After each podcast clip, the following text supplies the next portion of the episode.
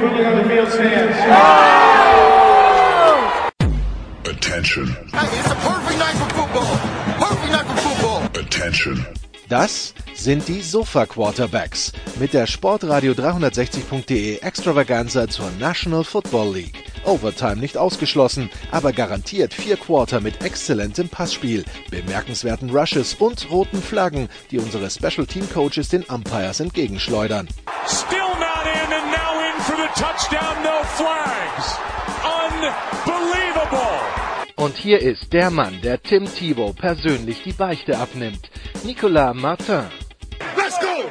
We gotta go to work. Sportrad 360, die Sofa Quarterbacks NFL. Ja, 2011 angefangen mit diesem kleinen Podcast. Inzwischen also zehn Jahre rum. Die NFL gibt's noch, die Sofa Quarterbacks gibt's noch, uns gibt's noch. Alles ist gut. Wir schauen voraus auf die 102. NFL-Saison, die an diesem Donnerstag losgeht zwischen den Tampa Bay Buccaneers und den Dallas Cowboys und die dann über 18 Wochen reguläre Saison, 17 Spiele pro Team in ein 14-Team-Playoff führt mit einem Super Bowl, der Mitte Februar dann stattfinden wird. Also alles ein bisschen gestreckt, inklusive dieser Preview. Äh, wir wissen ja, wie das mit euch läuft. Wir haben zwei Sofa-Quarterbacks am Start. Mein Andreas Renner von der Sohn. Hallo Andreas. Hallo. Und unseren Sideline-Reporter Thomas Pseyer. Hallo Thomas. Hallo. Without further ado, wollen wir mal starten in der AFC East, oder immer in der AFC East starten, auch wenn es inzwischen nicht mehr die Division des Meisters ist. Aber die AFC East, äh, Thomas, wenn wir, wenn wir draufblicken, es gab mal so, so einen Film, der hieß die, die Liga der außergewöhnlichen Gentlemen. Man könnte die AFC East charakterisieren als die, die Liga der außergewöhnlich jungen Quarterbacks. Äh, zwei Rookies am Start mit äh, Zach Wilson bei den äh, New, New York Jets, mit Mac Jones bei den New England Patriots, äh, einen, der so gefühlt eine halbe Saison Erfahrung sammeln konnte, Tua Tango Valor, bei den ähm, äh, Miami Dolphins und dann natürlich haben wir den Veteran bei den Buffalo Bills, den 25-Jährigen. Welcher Weg führt ähm, an äh, den Bills vorbei, äh, Thomas, mit Quarterback Josh Allen? Gibt es überhaupt ja, einen, der vorbeiführt? Ja, höchstwahrscheinlich gar keinen. Also äh, NFL ist ja immer schwierig vorherzusehen. Äh, Gerade die Saisonvorschau äh, liegt ja in, oft in sehr vielen Fällen daneben, aber in, in der AFC East, da, da glaube ich, sind schon die Bills die klaren Favoriten, äh, weil sie eigentlich auch unabhängig von Josh Allen einen guten Kader haben, einen sehr guten Trainerstab haben, der das Maximum da eigentlich rausholt. Und, und eben, weil Josh Allen letztes Jahr ja auch seinen ganz großen Durchbruch gefeiert hat, den man ihm ja fast schon nicht mehr zutrauen wollte, aber der hat es geschafft und jetzt ist er der absolute Veteran da in dieser äh, Division und deswegen äh, sollten die Bills da schon klar favorisiert sein. Bei den anderen drei Mannschaften äh, kann es schon zu Überraschungen kommen, äh, wenn die jungen Quarterbacks schneller einschlagen jetzt als man denkt und bei Miami Dango Bailoa viel besser aussieht wie letzte Saison, dann kann das auch äh, so mal irgendwo in die richtige Richtung gehen, vielleicht äh, gar in die Playoffs, aber dass sie die Bills äh, überholen, da, da muss schon sehr viel zusammenkommen. Andreas, für dich die Bills sind die Division auch weit über dem Rest. Ich meine, wenn ich bedenke, wie sich das Narrativ zu Josh Allen in den letzten zwei Jahren entwickelt hat, das ist schon krass, ne? Ja, und so viel zum Thema nach einem Jahr, nach einer Saison der NFL kann man schon alles über einen Quarterback sagen. Also es ist ja dann trotzdem immer wieder faszinierend, wie Leute schon ihre abschließenden Urteile über Quarterbacks fällen, nachdem sie ein Spiel gemacht haben, indem sie vielleicht nur ein Quarter gespielt haben. Ähm, aber ja, das, das ist natürlich das Aushängeschild dafür, dass die Rahmenbedingungen stimmen müssen, die, die es eine Entwicklung gibt, äh, die, die Trainer halt ihre Rolle dabei spielen und so weiter und so fort. Und das ist dann aber auch genau der Punkt bei den anderen Teams, ähm, wo ich dann halt glaube, die, die Dolphins haben insgesamt äh, ein, äh, ein solides Team auf die Beine gestellt und Tango Valor hat zumindest mal bei dem, was ich in der Preseason gesehen habe, und das muss man natürlich immer mit ein bisschen Vorsicht genießen, aber trotzdem hat er in der Preseason das gespielt, ähm, was man aus Alabama von ihm kannte so dass ich glaube, dass das, äh, dass das eine sehr solide Mannschaft sein wird, weil die hatten ja letztes Jahr schon zehn Siege mit den Problemen auf der Quarterback-Position und der, ähm, ja, de, den durchwachsenen Leistungen von Tango Valoa in seiner ersten Saison. Äh, bei den Patriots ein Rookie auf der Quarterback-Position, der vermutlich ähm, relativ äh, weit ist, was äh, Spielverständnis angeht. Und ich glaube aber der entscheidende Vorteil für die Patriots im Vergleich zum vergangenen Jahr ist, dass die ja äh, letzte Saison ungefähr ihre halbe Defense verloren haben, weil die wegen äh, äh, Corona nicht gespielt haben. Also die hatten ja mehr Opt-outs als jeder andere. Da kommen ganz viele zurück. Ich glaube, das allein wird die Mannschaft ein gutes Stück besser werden, äh, äh werden lassen. Und dann bin ich halt mal gespannt, hier den Bills, Dolphins, Patriots sehe ich jetzt mal so auf den ersten Blick einigermaßen gleich auf. Die Jets auch mit Hoffnung, neuen Trainerstab und so weiter und so fort, aber das ist halt jetzt dann eine Aufbaugeschichte. Also das äh, als Jets-Fan, äh, also nicht, dass man es sich schon gewohnt wäre, aber äh, man muss halt auf andere Dinge gucken, wie äh, als ähm, wie viele Siege holen wir, sondern es geht darum, ist die Mannschaft äh, in den Spielen drin, äh, kann sie mithalten mit den Gegnern, ist, ist da ein Fundament, sind der Spieler, auf die man aufbauen kann. Ähm, und dann hat man ein Projekt, was in zwei, drei Jahren möglicherweise ähm, erfolgreich sein kann. Aber bei den Bills, weil du die an die erste Stelle gesetzt hast. Ich glaube, da sind die einfach deswegen, weil sie ja, also glaube glaub ich, egal, wen man jetzt fragt, aber wenn wir von den Top 5 äh, Kandidaten auf einen Super Bowl-Sieg reden, dann sind die Bills eigentlich immer mit dabei. Ne? Die waren letztes Jahr im Championship-Game, haben einen riesen Schritt nach vorne gemacht, haben einen äh, durchweg ausgewogenen, soliden äh, bis sehr guten Kader. Also da sind nicht so viele Schwachstellen zu erkennen und äh, Buffalo gehört halt und Thomas hat es gesagt, vor der Saison zu den Favoriten. Warum liegen wir oft mit unseren Prognosen dazwischen? Also erstens, Prognosen sind immer schwierig und zweitens, in der NFL unter der Salary Cap sind Verletzungen halt potenziell katastrophal und jede Saison gibt es fünf, sechs Mannschaften, deren Saison komplett von Verletzungen ruiniert wird. Und wenn das Buffalo dieses Jahr erwischt, dann werden die da auch nicht vorgefeilt sein. Da gibt es halt keine Garantien. Man ist immer nur eine Verletzung von Mitch Trubisky als Starting Quarterback äh, entfernt. Ja, schauen wir mal. Übrigens hier die Jets, äh, ich, äh, wir wissen ja alle, es ist nicht gut, Thomas. Ich bin dann vorhin über eine Statistik gestolpert, wo es dann doch weh tat, liebe Jets-Fans. Also über die letzten 15 Jahre die Jets mit den wenigsten Touchdown-Pässen und mit den meisten Interceptions in den Zeitraum. Also wenn man, also Football zum Abgewöhnen, made in the Meadowlands. Ja, das ist die ewige Suche der Jets nach dem neuen Joe Namath. Also die haben, die haben ja wirklich zahlreiche Picks, äh, Quarterback-Picks in den Sand gesetzt über die letzten 20 Jahre. Teilweise auch mit viel Pech. Chad Bennington kann ich mich selbst sogar noch erinnern. Der war eigentlich ganz gut, ja. aber halt immer verletzt. Und äh, Mark Sanchez und Geno Smith und äh, Sam Darnold, das hat halt nie funktioniert. Sie hatten eigentlich, haben eigentlich immer irgendwie den falschen äh, Spieler gezogen oder den falschen Trainerstab gehabt. Es wäre eigentlich dieser ganzen Fanbase schon mal zu vergönnen, dass jetzt mal äh, mit Zach Wilson vielleicht doch mal der Richtige gezogen worden ist. Und äh, von daher äh, die ganze Franchise, das würde auch der NFL, glaube ich, ganz gut tun, wenn in New York wieder eine der beiden Mannschaften wenigstens ein bisschen Aufbruchstimmung erzeugt. Wir werden später natürlich noch über die Giants reden in dieser komplizierten NFC East. Aber ja, die AFC East, also die, die, die Buffalo Bills höchstwahrscheinlich der Favorit. Ich habe vorhin gesehen, die wurden sogar von, von, von Peter King zum, äh, zum Super Bowl Teilnehmer auserkoren. Also ja, da, da, da ist die Erwartungshaltung hoch in Buffalo.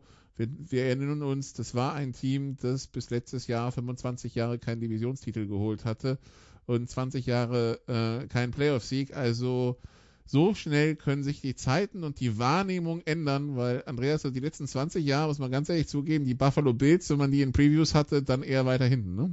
Ja, also kaum sind wir 20 Jahre vorbei, schon ganz plötzlich sind sie auf einmal wieder gut. Erinnert mich an die Geschichte von den Chicago Cubs, über die mal jemand gesagt hat, hey, nicht so schlimm, jedes Team kann mal ein schlechtes Jahrhundert haben. So, so, so in etwa. Gut. Aber, aber ja, also äh, ich meine, die, die Wahrheit ist ja auch, wir haben diese Prozesse ja erlebt bei den Cleveland Browns, wo man dachte, das wird ewig nichts mehr. Die Tampa Bay Buccaneers waren über Jahrzehnte richtig schlecht, äh, äh haben dann in den 90er Jahren irgendwann den Durchbruch äh, geschafft. Äh, Cleveland ist hinterhergehangen, in, äh, aber diese Mannschaften kommen halt doch alle irgendwann wieder, weil die NFL ist halt so gebaut, irgendwann kommen die auf den Trichter und kriegen es hin. Und es ist ja tatsächlich in der NFL immer die Möglichkeit, es ist ja die ewige äh, Gewissheit in der NFL, dass in der Theorie jede Mannschaft vor, innerhalb von drei Jahren vom schlechtesten Team der Liga zum Super Bowl-Teilnehmer werden kann.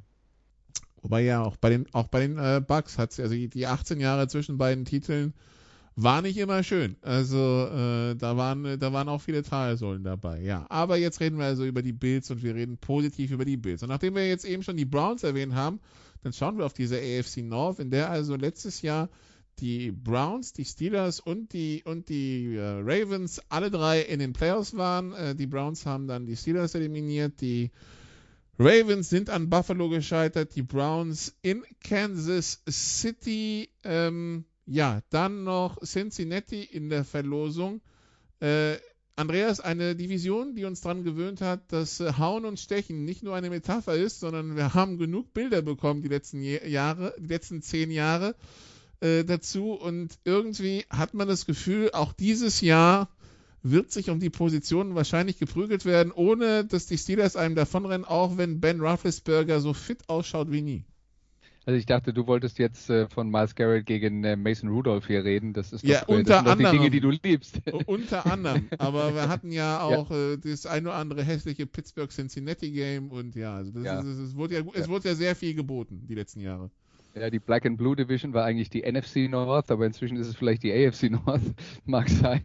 Aber ähm, wir, haben, wir haben eine Division mit drei guten Teams, von denen zumindest mal zwei auch zum Kreis von den Mannschaften gehören, die zumindest mal vor der Saison zu den Super Bowl-Anwärtern äh, gehören. Die Cleveland Browns, bei denen ist tatsächlich das Motto, naja, wir wollen die Chiefs überholen. Und die wollen die Chiefs deswegen überholen, weil die Chiefs halt bis jetzt die in den, oder in den letzten Jahren die beste Mannschaft der AFC waren meistens oder mit die beste Mannschaft der AFC und weil sie an denen letztes Jahr in den Playoffs knapp gescheitert sind. Und wir wollen nicht vergessen, die Baltimore Ravens äh, im vorvergangenen Jahr äh, über weite Strecken der Saison das beste Team der Liga, bis ihnen dann gegen Ende der Saison in den Playoffs ein bisschen die Luft ausgegangen ist. Also das sind schon zwei exzellente, exzellente Mannschaften bei Pittsburgh glaube ich jetzt nicht, dass sie, dass sie auf dem gleichen Niveau sind. Bei denen muss man sich ja so ein bisschen fragen nach dem Superstarten die letzte Saison und dem Kompletteinbruch da hinten, wo ist dann jetzt die Wahrheit bei den Pittsburgh Steelers? Ich neige dann dazu zu sagen, okay, die Wahrheit ist ein bisschen näher an der zweiten Saisonhälfte, weil sie ist näher an der Gegenwart. Ähm, aber das ist immer noch eine Mannschaft, die auf äh, diversen Positionen gut besetzt ist. Da ist halt die Frage, wie gut ist äh, Roethlisberger noch? Die Offensive Line hat auch ein paar Fragezeichen. Und Cincinnati tut mir insofern ein bisschen leid, als ich glaube, das ist eigentlich eine ganz passable Mannschaft, die so langsam auf dem richtigen Weg ist und mit Joe Burrow ja auch einen großen Hoffnungsträger in ihren Reihen hat. Ja, aber gegen die drei Mannschaften in der Division werden sie vermutlich, ich will jetzt nicht sagen, alle sechs verlieren, aber wenn die zwei, zwei von den sechs gewinnen, die sie gegen die anderen spielen, dann wäre das schon gut. Und wenn du die Hypothek schon mitnimmst, Thomas, dann wird es halt schwierig mit dem Rest. Ja, sowieso, aber die Bengals haben jetzt wenigstens mal äh, ein bisschen Hoffnung, sage ich, äh, dass die Offense in Schwung kommt. Äh, Burrow im zweiten Jahr soll sich relativ gut erholt haben von der ganz schweren Knieverletzung von der letzten Saison und hat jetzt auch äh, einen richtig guten Receiver Core. Also äh, Jamar Chase als Rookie gedraftet worden. In der Preseason hat der nicht gut ausgesehen, aber ähm, Preseason ist nicht immer die ganze Wahrheit und sagen wir, vom Talent her wäre das jetzt ein richtig interessanter Receiving Core. Und äh, wenn die Offensive Line dort einigermaßen hält, dann könnte das schon eine ganz nette Offense werden. Burrow hat als Rookie auch gar nicht so schlecht ausgesehen und auch überhaupt nicht verloren ausgesehen, muss man dazu sagen. Äh, der hat schon die Eier, auch die schwierigen Pässe zu versuchen. Und wenn das, äh, wenn das dem gelingt, dann, dann denke ich, könnten die Bengals schon durchaus in die Nähe von acht, neun Siegen auch kommen, wenn es wirklich gut läuft. Das Problem ist halt, die Defense ist nicht wirklich auf der Höhe bei den Bengals und der Trainerstab ist auch längst nicht über alle Zweifel erhaben. Denn Zach Taylor hat eigentlich, wenn man ehrlich ist, vor zwei Jahren den Job hauptsächlich deswegen bekommen, weil er eben der Assistent von Sean McVay war. Der war damals der angesagteste Coach in der NFL. Mittlerweile ist dem auch nicht mehr unbedingt so der Fall. Und äh, die ganze Stimmung auch unter den äh, Trainern und die Kommunikation mit den Spielern soll dort nicht die allerbeste sein. Von daher muss man dort abwarten. Aber jetzt rein äh, von Quarterback, von den Receivern, sollte das durchaus eine attraktive Mannschaft sein. Ja, und äh, natürlich die Frage, die immer, die immer bleibt, äh, Andreas, wenn wir über Baltimore reden zum Beispiel, die Frage nach, wie sieht die Entwicklung von Lamar Jackson aus, ne? Ja, wobei wir jetzt dann langsam an den Punkt kommen, wo ich glaube, wo man dann auch akzeptieren muss, dass wir inzwischen wissen, wer Lamar Jackson ist. Das heißt nicht, dass nicht jeder Quarterback im Laufe seiner Karriere weiter an Details feilt, um in gewissen Bereichen besser zu werden und äh, manche Schwächen zu, äh, zu eliminieren oder zumindest zu minimieren. Aber ich glaube, wir können jetzt halt über Lamar Jackson sagen, er ist immer noch, also mit dem Ball in der Hand auf der Quarterback-Position ohne, ohne Konkurrenz. Ist natürlich die Kehrseite, dass das jetzt zwar toll ist, wenn man das hat, aber es ist jetzt nicht das Allerwichtigste auf der Quarterback-Position. Wir wissen, dass er ein äh, solider Passer ist in gewissen Bereichen des Feldes. Um es anders zu sagen, wenn der wirft, dann attackieren sie halt die Mitte. Und äh, außerhalb der Numbers an der, äh, zur Seitenlinie hin passiert halt fast gar nichts bei ihm. Also da ist er auch statistisch gesehen der Quarterback, der da am seltensten, am seltensten hinwirft. Da fehlt ihm ein bisschen die Wurfkraft und die Präzision, eine Kombination aus beidem. Das ist jetzt dann halt, äh, das ist dann halt jetzt ähm, der Jackson, den wir haben. Und dann müssen wir halt gucken, also, also dann müssen wir gucken, beziehungsweise die Ravens müssen gucken, wie sie damit arbeiten. Jetzt haben sie mit äh, Sammy Watkins einen Receiver, der ein bisschen mehr Speed bringen könnte. Das würde dieser Offense gut tun. Das war in der vergangenen Saison ein bisschen zu, bisschen zu wenig. Ja, und äh, dann, dann, muss man halt gucken, wie weit das reicht, was Lamar Jackson machen kann und wie weit er die Mannschaft führen kann. Aber die Wahrheit über die Ravens ist halt, die haben äh, sicher eine Offense, die ähm, auf die Fähigkeiten ihres Quarterbacks zugeschnitten ist, aber die haben auch eine verdammt gute Defense und das wird schon insgesamt eine Mannschaft sein, äh, die, die ganz vorne mitspielt und auch das Potenzial hat, wieder äh, irgendwo zwischen 11 äh, und 13 Spielen zu gewinnen, wenn alles gut läuft. Und ähm, in den entscheidenden Spielen muss man dann halt sehen gegen die stärksten Gegner, ob es dann, äh, ob es dann spielerisch reicht, ob die Möglichkeiten in der Offense da sind, wenn mal jemand das Laufspiel stoppt, dass sie ihre Spiele doch noch gewinnen. Das ist ja immer das große Fragezeichen. Die Ravens, Thomas, die J.K. Dobbins verloren haben, der sich in der Preseason am äh, Knie verletzt hat. Äh, jetzt habe ich gesehen, sie haben zum Tryout aus eingeladen, of, of all names, Le'Veon Bell. ja, äh, kann das den Steelers nochmal zeigen, wenn er in den Kader genommen wird. Äh, grundsätzlich würde ich sagen, macht jetzt die Running Back Position vor allem bei den Ravens gar nicht mal so einen extremen Unterschied aus, weil eben Lamar Jackson so ein guter Runner ist und das hilft historisch dem Laufspiel extrem. Äh, und äh, die Ravens haben ja auch seit Jahren, auch schon vor Dobbins, seit Jackson eigentlich äh, reingekommen ist, haben sie das beste Laufspiel in der NFL. Nicht nur wegen des Quarterbacks, sondern eben auch, weil die Running Backs diese großen Lücken dann kriegen.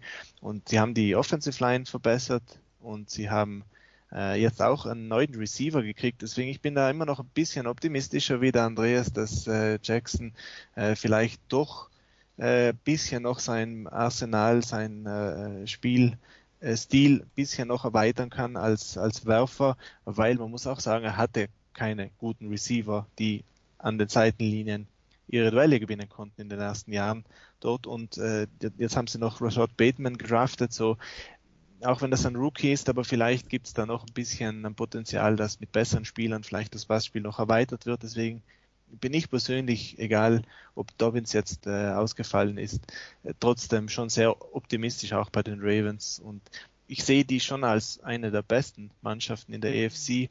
Äh, anders als letztes Jahr, wo man sie eigentlich ab der Woche drei, wo sie von den Chiefs so abgeschossen wurden, da hat man sie eigentlich gar nicht mehr so richtig ernst genommen, weil dort war es dann eh nur noch äh, ein Warten, ob es in den Playoffs nochmal zu einem Duell kommt oder nicht. Aber im Prinzip, heuer würde ich schon äh, dem Andreas da recht geben. Äh, 11 bis 13 Spiele, das kann ich mir gut vorstellen. Und, und die sind für mich auch trotz der Browns der Favorit dort. Und deshalb hat sich die NFL gedacht, komm, Ravens Chiefs dieses Jahr Woche 2, Andreas, dann haben, dann sind die Fronten früh geklärt. Also es geht los für die Ravens auswärts bei Las Vegas, Monday Night, und es geht dann weiter gegen Kansas City Sunday Night. Das ist doch mal Aber ein schönes das ist auch, auch, ja, auch super für die Chiefs, oder die spielen Woche 1 gegen Cleveland, in Woche 2 gegen, äh, gegen Baltimore, dann haben sie quasi, also äh, wahrscheinlich zwei der drei besten Gegner in der Division haben, äh, oder in der Conference haben sie dann schon hinter sich. See you in January, so quasi, ne? Ja. Ähm, apropos Cleveland. Cleveland ja auch ein Team, das äh, letztes Jahr gerne über den Lauf gekommen ist. Ähm, ja auch eins dieser Teams, die wir jahrelang in Grund und Boden geredet haben und jetzt sind sie halt Kandidat für viel mehr. Wo, wo ranken wir die rein? Andreas.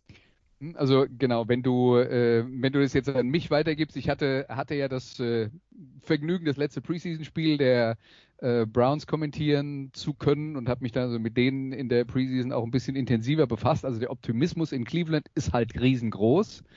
Ja, und äh, offensiv sieht das schon mal richtig gut aus. Ähm, macht Spaß zuzuschauen.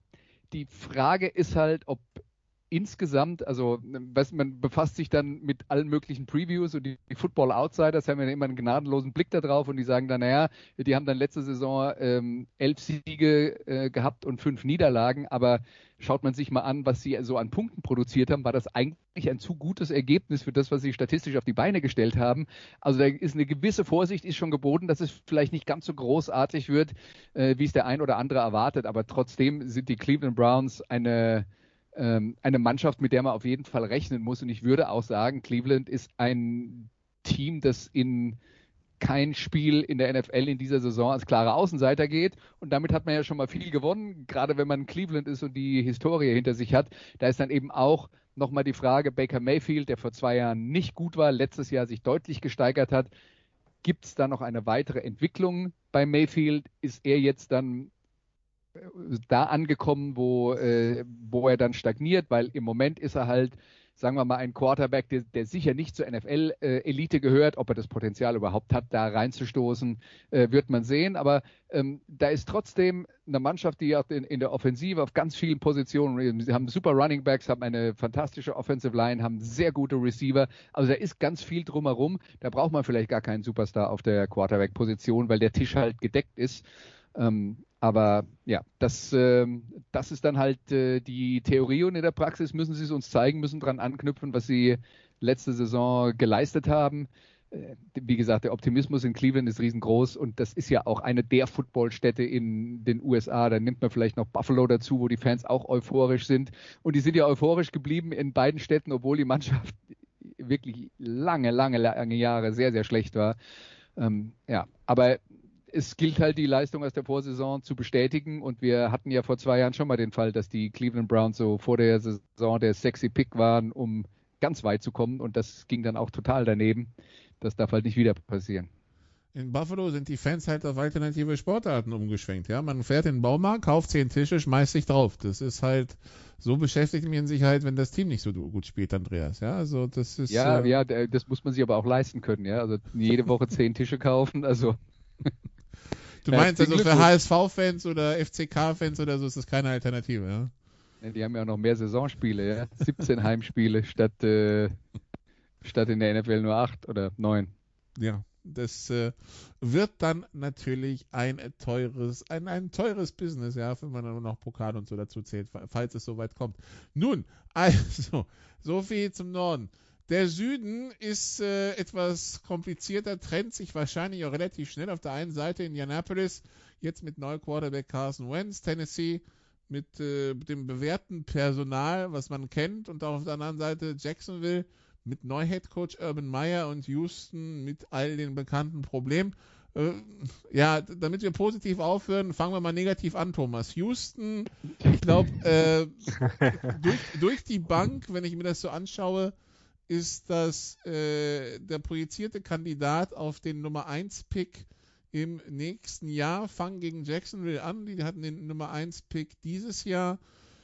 Ja, was soll man sagen? Also David Cully ist der neue Head Coach, der ist 65, ist der älteste Head Coach Neuling quasi in der NFL-Geschichte, kommt jetzt als Ravens Passing Game Coordinator. Wir wissen, die Ravens sind ein Team, das die letzten Jahre vor allen Dingen gelaufen ist. Hatten die so einen? Ja, genau. ähm, Jetzt hat er endlich auch Tyrell Taylor mitgeteilt, dass Tyrell Taylor sein Starter ist. Sie schleppen den Sean Watson durch, um ihn irgendwie wegzutraden, aber benchen ihn nur. Es ist, äh, wenn man noch die vorherige Geschichte von Bill O'Brien und den etwas teuren Trades dazu nimmt, äh, ein, ein perfektes Rezept für ein komplettes Desaster. Was spricht dagegen, dass es so kommt, wie alle erwarten, Thomas? Ja, dass wir über die NFL reden und wie wir davor gehört haben, dass wenige Spiele sind und wenn es zwei, dreimal glücklich hergeht, dann hast du drei, vier Spiele gewonnen und, äh, und hast dann den Nummer 1 Pick dann trotzdem verloren, aber davon ab, unabhängig. Ich wollte jetzt gerade fragen, hast du die Fantasie, dass die mehr als vier Spiele gewinnen? Ich würde sagen, also, also Na, wahrscheinlich, wahrscheinlich nicht, aber wenn sie, jetzt sagen wir mal, wenn sie vier Spiele gewinnen, dann, oder drei Spiele gewinnen, dann ist die Wahrscheinlichkeit auch schon gegeben, dass der Nummer 1 Pick dann weg ist, sagen wir es mal so, dass das nicht der schlechteste Rekord wird, weil es eben in der NFL schon immer eine, auch eine Mannschaft gibt, die man vielleicht nicht vorhergesehen hat, die großes Verletzungspech hat oder aus diversen anderen Gründen eben dann plötzlich abschmiert. Und ja, wahrscheinlich werden die Houston Texans äh, die schlechteste Mannschaft jetzt auf dem Papier mal sein. Äh, es ist keine Überraschung, äh, sagen wir, wenn man wenn man das mal vielleicht so sieht, dass Bill O'Brien das das dritt größte Problem nur dort war letzten Endes, dann, dann weiß man, wie schlimm es eigentlich äh, um die Franchise bestellt ist. Und äh, wenn man auch darüber nachdenkt, wie verrückt die ganze Offseason dort eigentlich war mit diesem äh, schamanenartigen äh, Einflüsterer, äh, der dem Owner da im Prinzip da mehrere, äh, mehrere, wie sagt man, da Flöhe ins Ohr gesetzt hat und im Prinzip dafür gesorgt hat, dass, dass dort nur noch Ja-Sager, äh, die ihm selber den Job verdanken, in dieser Franchise sitzen, dann ist das schon eigentlich unfassbar, dass sowas eine NFL-Franchise sein soll dass die einen Coach gefunden haben, den überhaupt niemand auf dem Zettel hatte, äh, der wahrscheinlich halt die Chance genutzt hat, weil es da ein paar Millionen mehr zu verdienen gibt als, äh, als äh, dritter Assistenzcoach bei den Ravens und so weiter, äh, haben keine guten Free Agents äh, kaufen können, weil niemand freiwillig eben dorthin geht, der nicht äh, aus der dritten Reihe kommt, um viele Snaps zu bekommen und sich zu beweisen für höhere Aufgaben. Also das ist schon absolut äh, verrückt, äh, wenn man so drüber nachdenkt. Ist mir viele nicht wirklich ein, ein ähnlicher Fall ein, außer vielleicht die Raiders vor ein paar Jahren, das mal ähnlich war, aber dass, dass eine Mannschaft eigentlich so komplett äh, missmanaged wird, um, wie die Amerikaner da sagen, dass das ist eigentlich schon ziemlich außergewöhnlich in der NFL und deswegen in den meisten Fällen äh, wird wahrscheinlich Houston äh, die schlechteste Mannschaft der Saison sein, aber es kann natürlich passieren. So groß sind die Qualitätsunterschiede in der NFL für gewöhnlich nicht und dann kann es passieren, dass man zwei, drei Spiele vielleicht zufällig knapp gewinnt. Tyrod Taylor, ein Quarterback, der nicht gerne Interceptions wirft und deswegen halt auch, äh, wenn es mit ein paar Field Goals mal gut ausgehen sollte, schlechteste Division der NFL, muss man auch dazu sagen. Es könnte also durchaus drei, vier Siege geben, aber viel weiter nach oben, äh, das kann man sich auch in den wildesten Fantasien eigentlich nicht ausmalen. Ja, es ist ihre, ihre zweite Saison als Expansion-Team, also vor 20 Jahren oder wann das genau war und jetzt wieder. Ja, genau, als sie, als sie damals eine Offensive Line hatten, die, die glaube ich, fast 80 Sacks zugelassen hat in 16 Spielen. äh, und ja, jetzt ist die Offensive Line wirklich die einzige halbwegs Stärke noch im ganzen Kader. Das, das ist schon, das ist schon absolut außergewöhnlich. Damals mit David Carr als Quarterback, dem Bruder Ja, der erinnert sich ungern. Ja, ich glaube schon. Ne? Der hat, äh, der, der hat viel das, das Stadiondach vom, vom Rasen aus betrachtet. Ähm, ja, also Houston, absolute Katastrophe im Märchen. Wobei bei Terry Taylor muss man mal sagen, der hat ja seinen Pech schon letztes Jahr gehabt, hier die, diese Spritze, die seine Lunge perforiert hat, die wird jetzt eher zu den Texans passen von der Geschichte her, passiert aber bei den Chargers. Also mal gucken, vielleicht hat der ja Glück dieses Jahr. Äh, also Glück in Anführungszeichen. Ähm, ja. Nun. ja, wobei man sagen muss, zu den Chargers hat diese Story auch ganz gut gepasst, deswegen. gut. Also, die Texans, hi schon mal, also ich habe jetzt mal gerade hier den, äh, den Marker rausgeholt und äh, das ganz große, das, das ganz große übergemalt für den Katastrophentouristen in mir. Nun äh, schauen wir nach Jacksonville. Die hoffen, Andreas, dass sie nicht mehr so die Katastrophen Touristen anziehen. Die haben Trevor Lawrence, das äh, Supertalent aus dem College ziehen können an eins. Sie haben jetzt Urban Meyer, den Star-Head Coach oder ehemaligen Star-Head Coach aus dem College in die NFL gezogen und da geht schon los. Die Transition von College zur NFL ist äh, schon vielen vor ihm nicht gelungen. Ja, und das muss man auch bei ihm abwarten. Also da sind die Rahmenbedingungen äh, dann definitiv ein bisschen anders. Die Art und Weise, wie man mit den Spielern umgehen muss im äh, College, ja, wo, wo die Jungs dann ja, kommen und dann hat man sie erstmal unter der Fuchtel und äh, die ersten paar Jahre kommen die da auch nicht richtig raus, außer sie äh, verlassen tatsächlich das College und geben ihre Karriere auf. äh, also mit erwachsenen Menschen in der National Football League muss man sich ein bisschen anders umgehen. Aber die kommen von einer 1 und 15 Saison, wo man auch fairerweise dazu sagen muss, die haben zwar viel verloren, aber das war dann eine Mannschaft, die zumindest in vielen Spielen noch, äh, noch drin war. Also die sind selten äh, total überrollt worden von, äh, von ihren Gegnern, aber war natürlich offensiv äh, war natürlich offensiv eingeschränkt. Jetzt haben sie äh, Trevor Lawrence, der sicher alleine auch nicht alle Probleme lösen wird, aber das ist schon eine Mannschaft, die äh, ein äh, Potenzial hat, einen Schritt nach vorne zu machen. Aber das muss man dann halt auch sagen. Darum geht es. Es geht darum, einen Schritt nach vorne zu machen. Das heißt, wenn die am Ende bei sieben Siegen landen würden, dann wäre das vollkommen in Ordnung. Also dann wäre das eine gute Saison. Ähm, ein Urban Meyer ist natürlich äh, Spielzeit mit sieben Siegen und äh, einer insgesamt negativen Bilanz unterm Strich auch nicht gewohnt. Das kommt davon, wenn man bei den größten Colleges arbeitet und äh, bei den äh, erfolgreichsten Colleges arbeitet natürlich seinen Teil dazu beigetragen hat. Aber das ist halt ein Aufbauprojekt. Wie gut er, wie gut er das kann, wie gut er damit zurechtkommt, wird sich zeigen. Aber für, für Jacksonville geht es halt darum, dass diese Hoffnung Trevor Lawrence sich äh, bestätigt, dass der zeigt, dass er der Mann für die Zukunft ist. Äh, sie haben jetzt ein bisschen Pech gehabt mit ihrem Running Back Travis Etienne, den sie ja auch gedraftet haben, der eine super Option gewesen wäre, vor allen Dingen als Passempfänger aus dem Backfield. Der hat sich jetzt schwer verletzt, äh, wird fehlen. Aber bei Jacksonville geht es halt darum, äh, sich zu etablieren, Fundament für die Zukunft zu bauen, zu zeigen, dass man bereit ist, so eine Mannschaft zu sein, die innerhalb von drei Jahren vom schlechtesten Team der Liga vielleicht zum zum äh, Super Bowl-Teilnehmer werden kann. Aber der nächste Schritt muss halt gemacht werden. Und sieben Siege wäre eigentlich ein großer, großer und guter Schritt. Sieben Siege, das wären zehn Niederlagen, Thomas. Und wir wissen, Urban Meyer kann anscheinend nicht so gut mit Niederlagen umgehen. Er hatte jetzt in den sieben Jahren bei Ohio State insgesamt neun.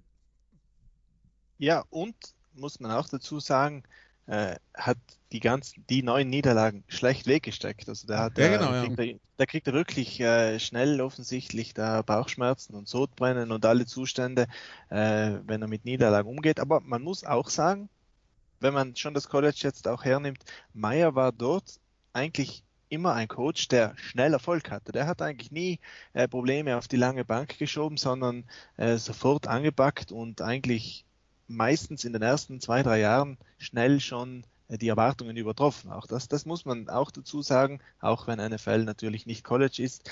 Aber immer wenn die Mannschaften sogar leichte Underdogs waren, waren sie eigentlich bei Meyer am besten. Und die Jacksonville Jaguars sind jetzt auch ganz klar Underdogs noch. Und vielleicht äh, kann er da so ein bisschen den Spirit äh, in die NFL mit übernehmen, auch wenn jetzt die Preseason jetzt wirklich überhaupt nichts gezeigt hat von irgendeiner sage ich mal, besonders kreativen Offense oder dergleichen. Dreimal Meister geworden im College, zweimal mit Florida und dann mit Tim Thibault und äh, einmal bei Ohio State. Und jetzt wünscht man sie natürlich bei Jacksonville, dass es zumindest mal in die Richtung geht. Jacksonville vor gar nicht so langer Zeit ja auch mal im, äh, das war das Championship Game, das wir gegen die Patriots verloren haben, ne? Wenn ich mich recht erinnere. Oder war das Divisional? Nee, das ja. war das Championship Game, ne? Championship Game, ja. Ja, so, das, und das Mit ist, Blake Bortles versteht immer noch keiner, wie das passieren konnte.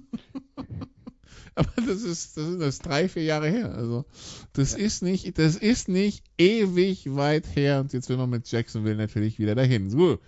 Dann, Tennessee, äh, da wissen wir, was wir kriegen, Andreas, oder? Naja, äh, lass mich mal so sagen, der Offensive Coordinator, der diese Offense entwickelt hat und der äh, die, dieser Mannschaft den Stempel aufgedrückt hat und sich dann auch tatsächlich entschieden hat, auf äh, Derrick Henry als sein Nummer 1 Running Back zu setzen und zwar bedingungslos, der ist nicht mehr da. Der coacht jetzt die Atlanta Falcons ja. als Head Coach. Und äh, deswegen würde ich mich da jetzt nicht so hundertprozentig darauf festlegen, dass das äh, zu 100 Prozent genauso weitergeht, weil ein neuer Coach will normalerweise auch eigene Ideen mit einbringen. Jeder hat eine eigene Note, die er ähm, die er dann äh, dazu beitragen kann.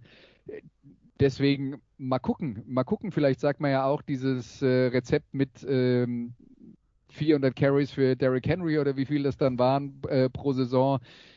Das ist auf Dauer ähm, nicht reproduzierbar. Dann ist es bei ihm vorbei und dann hat man gar nichts mehr, womit man arbeiten kann. Vielleicht findet man Mittel und Wege, ihm äh, ein bisschen mehr Schonung zu geben, damit man länger etwas von ihm hat.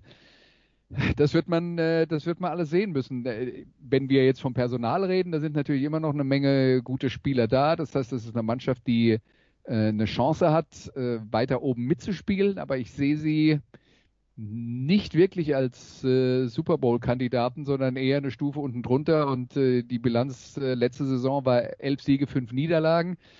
Würde mich jetzt nicht wundern, wenn es dieses Jahr nur neun oder zehn werden. 378 Carries für Derrick Henry, 2027 Yards, 5,4 im Schnitt, 126 Yards pro Spiel und dazu noch 19 Pässe gefangen. Also ja, quasi 400 Mann am Ball gewesen. Das ist viel, Thomas. Also auch viel, vor allen, Dingen, vor allen Dingen 400 Mal getackelt worden wahrscheinlich. Oder vielleicht 300 Mal plus 100 Mal ins Aus. Aber das ist so die Preislage. Ja, absolut. Aber Henry ist auch physisch ein Monster, äh, der vielleicht, sagen wir mal, vielleicht die Hits besser wegstecken kann. Aber der, der Andreas hat da aus meiner Sicht auch recht. Ähm, es gibt viele Analysen, auch äh, die die Running Backs auch analysiert haben und es hat sich so ein bisschen gezeigt, dass nach 1500 Carries ungefähr, da beginnt auch bei den besten Backs wie Adrian Peterson und so weiter, beginnen die wirklich langsam abzubauen. Henry hat jetzt 1200 Carries gehabt in der NFL.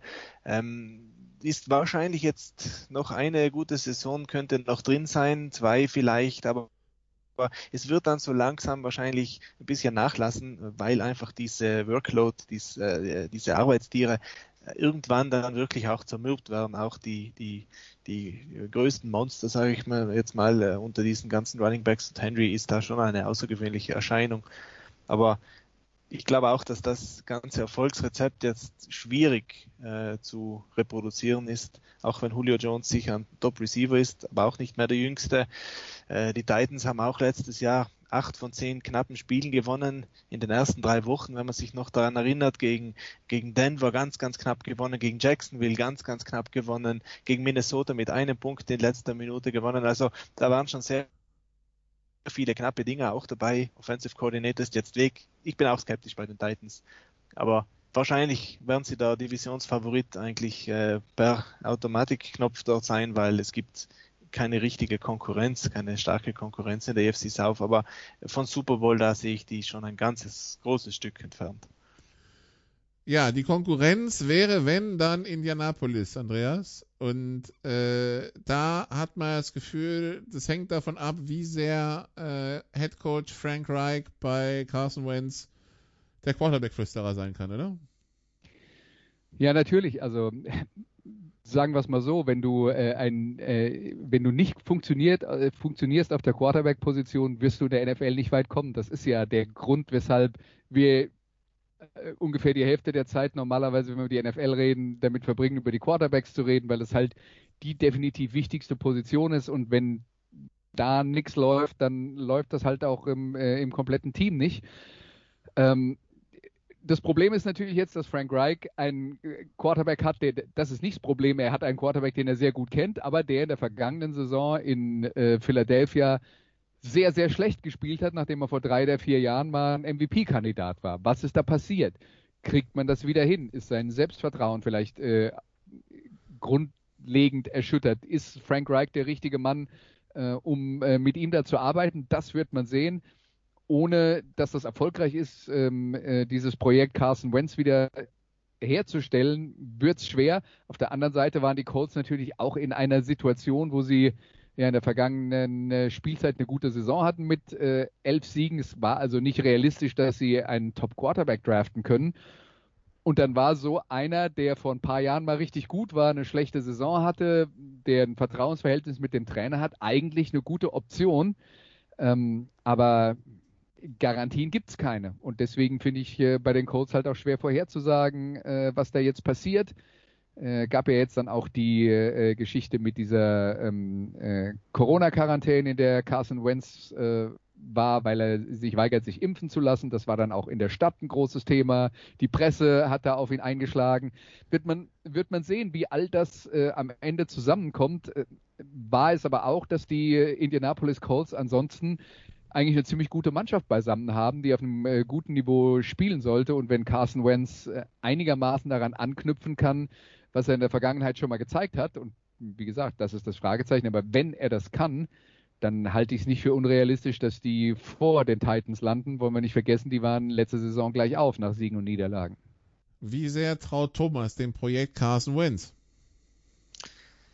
Relativ wenig, sage ich jetzt mal, weil ähm, wenn man sich Wentz Karriere in der NFL anschaut, das sind jetzt auch mittlerweile fünf Jahre, dann, äh, dann fällt eine Sache auf. Also in der einen Saison, in der Wentz wirklich so herausragend war, als sie auch die Super Bowl danach ohne ihn gewonnen haben, äh, da war er eigentlich vor allem äh, in den Third Downs extrem, extrem effizient. Das muss man wirklich sagen. Da war, da hat er besser gespielt, sogar als Patrick Mahomes in seinen besten Zeiten. Und das hat eigentlich alles rausgerissen. Ansonsten war er über die ganzen anderen Jahre maximal ein durchschnittlicher Quarterback. Und das in vier von fünf Jahren, beziehungsweise im fünften jetzt, war er absolut unterirdisch schlecht für NFL-Starter-Verhältnisse.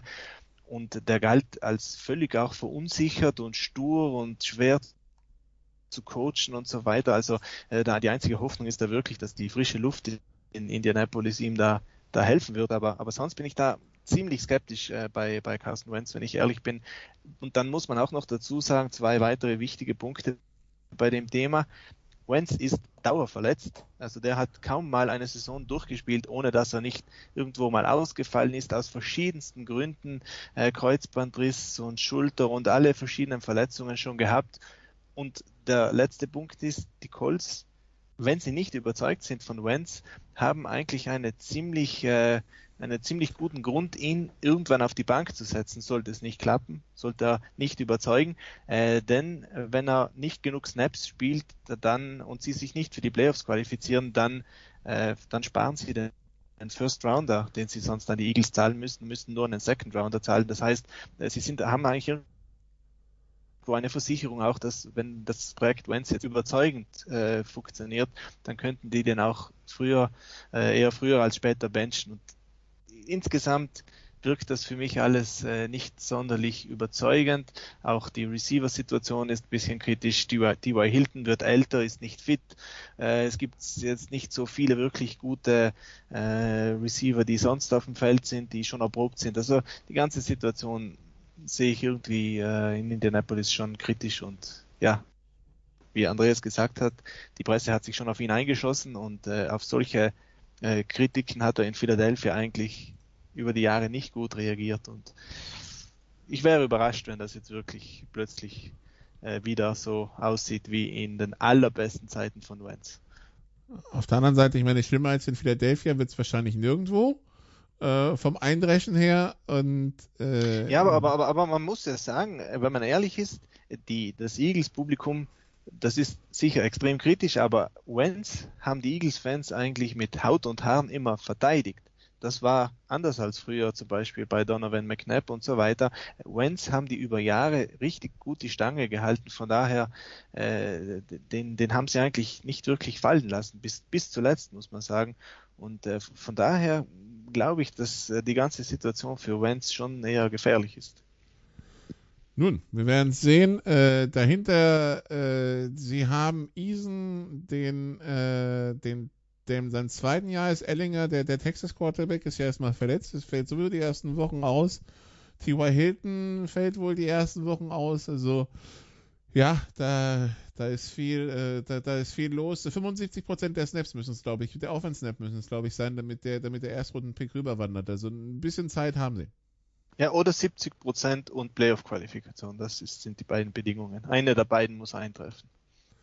Ja, wobei, wenn sie, also das Gefühl sagt, dass wenn sie Wentz benchen, weil es nicht läuft, dann rückt auch die Playoff-Qualifikation in weitere Ferne. Aber ja. Ähm, Wahrscheinlich ist es dann schon vorbei.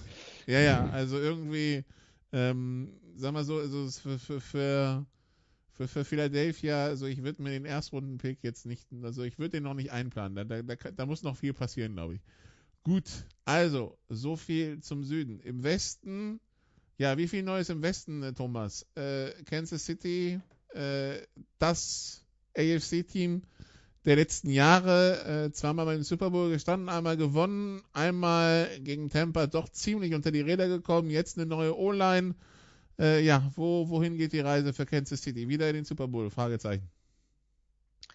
Äh, für mich sind die Chiefs schon der klare Favorit in der AFC. Natürlich unter der Bedingung, dass Mahomes fit bleibt, aber wenn Mahomes äh, fit bleibt, dann, dann haben einfach die Chiefs schon die Offense, die, die eigentlich auf die die ganze NFL noch keine Antwort gefunden hat, außer die Bucks letztes Jahr in der Super Bowl gegen allerdings eine extrem ersatzgeschwächte Offensive Line. Und persönlich finde ich, dass die Chiefs äh, die Offseason besser hätten bestreiten können, dass sie besser vielleicht noch in einen dritten, vierten Receiver investiert hätten, um das Maximum aus äh, der Mahomes Passing Offense rauszuholen als eben die O-Line zu fixen. Aber man kann es schon irgendwo nachvollziehen, dass äh, das Front Office nach diesem Desaster in, im, im, im Endspiel eben dort gesagt hat, ja, das darf uns nie mehr passieren. Äh, wir möchten jetzt eine äh, solide O-Line haben, die auch bei Verletzungen nicht einbricht, dass sie auch noch zwei, drei, vier Backups äh, dort haben, die sie aufstellen können ist irgendwo nachvollziehbar. Noch besser hätte ich es gefunden, wenn sie wirklich noch auf Receiver aggressiver nachgelegt hätten, anstatt alles in die O-Line reinzustecken.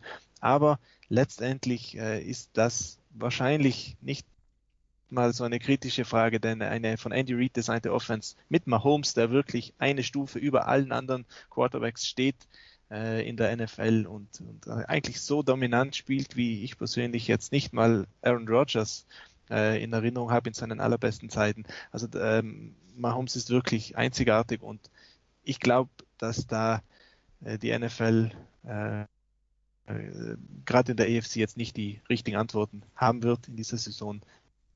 Natürlich, wenn sich Mahomes verletzt, dann, dann kann, es, äh, kann es kritischer werden, aber das ist bei jedem Quarterback so, wie wir vorhin schon ein paar Mal gehört haben. Sollte Mahomes fit bleiben, sehe ich eigentlich keinen Weg, auch nicht in der EFC West mit ein paar interessanten anderen Mannschaften, aber das, der, der Drops, der sollte in der Division zumindest schon fast jetzt schon gelutscht sein. Alle lieben sie, die Kansas City Chiefs. Andreas, äh, wo siehst du die größte Gefahr? Gibt es überhaupt eine? Wir haben jetzt beim Super Bowl gesehen, ja, wenn die O-Line nicht funktioniert, dann wird auch äh, Mahomes zumindest halbwegs irdisch, weil also ich meine, da, da waren auch ein paar Pässe aus verschiedensten Lebenslagen, wo man sich gefragt hat, wer die überhaupt noch wirft. Aber ja, äh, natürlich wird man ne, wollen, dass äh, er eher aufrecht wirft, als das, was wir im Super Bowl gesehen haben. Ja, deswegen verstehe ich ja auch die Logik dahinter, dass man sagt, wir müssen die Offensive Line reparieren, weil das war in der vergangenen Saison eine Mixtur aus Verletzungen äh, zum falschen Zeitpunkt in der Offensive Line und äh, mangelnder Qualität. Dafür hat man jetzt gesorgt, äh, ähm, komplett alles neu aufgestellt, wenn man sagt, drumherum passt es ja, hat ja Thomas auch gerade äh, gerade ausgeführt ja, die, die Frage ist halt, ähm, wie sie äh, defensiv aufgestellt sind. Das ist ein der schwächere Mannschaftsteil. Da könnte man sich dann schon vorstellen, wenn sie da noch ein bisschen einen ähm, Leistungsabfall haben, dass wir irgendwann den Punkt erreichen, wo die Offense nicht mehr so viele Punkte machen kann, wie die Defense abgibt. Aber äh, ganz so, weit waren sie ja da in der äh, vergangenen Spielzeit äh, dann ja nicht. Also das ist ja immer noch eine top besetzte Mannschaft. Äh, Thomas hat es gesagt, die haben, äh, die, die, haben quasi äh, neu geladen und jetzt ist die, die Munition, äh, die Munition ist da für einen, einen weiteren Angriff auf den Super Bowl. Also das ist tatsächlich, also das erste, äh, wie sagt man da, Super Bowl-Fenster für, für die Mannschaft unter der Führung von Patrick Mahomes, wo man davon ausgehen kann, wenn er so lange spielt, wie man das erwartet, wenn sie zwei oder drei möglicherweise davon haben. Aber das erste ist immer noch offen in quasi der Besetzung, äh, in der Erstbesetzung mit äh, Tyreek Hill und Travis Kelsey und so weiter und so fort. Und es ist Andy Reid als Head Coach, das heißt, wir werden Spaß haben, dieser Offense beim Spielen zuzusehen, selbst wenn die, selbst wenn die Defense nicht so zieht. Äh, was ist denn, also wer, wer spuckt am ehesten in die Suppe, äh, Thomas? Ähm, und äh, wenn, wenn, die, wenn die Defense die Schwäche der Chiefs ist, wer, wer hat die Offense in der Division, um das am ehesten auszunutzen? Ja, am ehesten sicher die Chargers, weil sie halt äh, Justin Herbert haben, der in seiner Rookie-Saison sehr gut gespielt hat, ähm, hat auch ein paar äh, Statistiken, sage ich mal, äh, die ein bisschen kritisch sind, ähm, wo es vielleicht könnte Probleme geben in der zweiten Saison. Also der der war vor allem äh, unter Druck extrem ein guter Quarterback und das ist für gewöhnlich nicht so stabil. Das heißt, äh, diese ganzen Big Plays die, die kommen dann eher selten zustande unter Druck, aber Herbert hat eben die Bässe rausgebracht. Es war erfolgreich als Rookie. Er muss den nächsten Schritt jetzt machen in der Entwicklung. Die Hoffnung ist definitiv da. Chargers über Jahre eine der miesen Offensive Lines. Die haben ihn dort groß eingekauft, mehrere Spieler gedraftet und beziehungsweise Free Agents gekauft. Und, äh, und von daher könnte das schon gut ausgehen. Persönlich bin ich ein bisschen skeptisch beim Offensive Coordinator Joe Lombardi. Ähm, der hat in Detroit keine gute Zeit gehabt, äh, aber vielleicht hat er jetzt gelernt über die letzten Jahre. Von daher, das könnte ganz gut werden. Bei den Broncos mit Teddy Bridgewater, es tut mir leid, das, das wird, äh, das, das könnte ganz gut werden für ein Wildcard-Team, aber ich glaube nicht, dass die Broncos da mit so einem Quarterback trotz des ganzen guten Kaders da viel reißen werden. Und bei den Raiders, persönlich sehe ich da äh, das Problem, dass die die Offensive Line umgebaut haben. Derek Carr letztes Jahr extrem abhängig vom tiefen Bassspiel. Da war eigentlich allergisch äh, über die Jahre gegen das. Aber letztes Jahr hat es plötzlich ganz herausragend geklappt. Aber jetzt, äh, wenn er schlechtere Offensive Line hat, die beste Waffe, Nelson Aguilar ist weg. Der äh, Rookie vom letzten Jahr, Henry Rux, hat nicht gut gespielt als Rookie. Ähm, ich sehe da persönlich ein paar Probleme auf die Raiders zukommen. Die haben auch keine Defense. Von daher, also am ehesten könnten da die Chargers irgendwas reißen.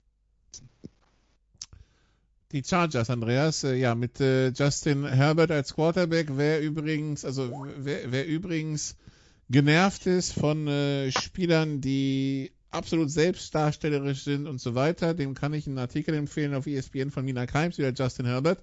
Also der Junge ist bodenständig, schüchtern und introvertiert äh, und ist trotzdem erfolgreich in der NFL und wurde ja letztes Jahr reingeworfen, äh, spontan. Wir haben ja über diese Spritzengeschichte schon, schon, äh, schon gesprochen. Der hat fünf Minuten vor, vor Spielbeginn erfahren, übrigens, du bist der Starter, ist es seitdem. Und äh, ja, ähm, das ist schon spektakulär, was wir da gesehen haben, angesichts dieses äh, spontanen Starts, nennen wir es mal so. Ja, ist ja manchmal vielleicht besser, wenn man gar nicht so lange nachdenkt. Äh, du bist jetzt drin und los geht's und dann, äh, dann regiert der Instinkt. Das, äh, das Gute bei ihm ist, du hast ihn ja jetzt dann als introvertiert und schüchtern ähm, bezeichnet. Also spielen tut er so nicht. Aber das war die große Frage, bevor er gedraftet wurde. Das war ja eigentlich der Hauptgrund dafür, warum er relativ spät gedraftet wurde in dieser Runde, warum einige äh, in der ersten Runde vor, ähm, vor einem Jahr, warum einige vor ihm genommen wurden, dass man seiner Persönlichkeit halt nicht so vertraut hat, dass das der Typ ist, der ein äh, Team anführen kann. Aber auf dem Platz macht er das halt. Da ist er alles, was man sich äh, erhofft äh, von, äh, von einem Quarterback. Ja, aber das war jetzt dann letzte Saison gut mit sieben Siegen und neun Niederlagen. Da waren ja auch wieder ganz viele Enge dabei, also die Chargers, wie wir sie, wie wir sie kennen. Aber warum sind die Chargers der größte Herausforderer für die Chiefs, wo ich eine These, bei der ich Thomas auf jeden Fall zustimme. Naja, äh, die sind halt der größte Herausforderer für die Chiefs, weil die einen Quarterback haben. Und bei den Raiders gibt es Derek Carr und Derek Carr ist guter Quarterback, aber einer, bei dem immer noch das Gerücht geht, dass der eigene Head Coach nur so mittelbegeistert von ihm ist. Und die Broncos, äh, hat Thomas ja auch schon angesprochen, hatten äh, Drew Luck äh, vor nicht allzu langer Zeit in der ersten Runde gedraftet, sind nicht überzeugt davon und haben jetzt mit Teddy Bridgewater ähm, einen ja, äh, Bridge Quarterback. Eine Brücke bis zur nächsten besseren Lösung. Und ähm, ja, das, das ist halt der Vorteil, äh, den die Los Angeles Chargers haben.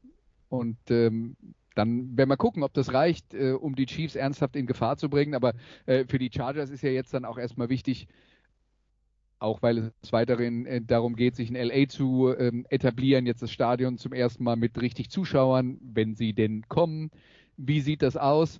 Die haben halt, äh, die haben halt jetzt ein Aushängeschild für dieses Team, äh, das die Mannschaft möglicherweise auch für neue Fans in Los Angeles interessant macht.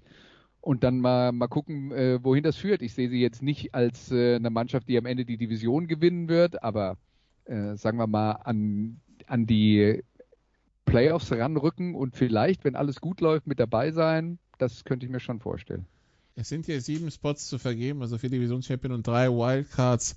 Warum also nicht? So spontan übrigens der Start letztes Jahr, dass äh, Hunter Henry erstmal geschaut hat im, im, im Huddle beim ersten Spielzug, wieso eigentlich der Rookie plötzlich im Huddle steht und nicht Tyrell Taylor. Ja, was machst du hier?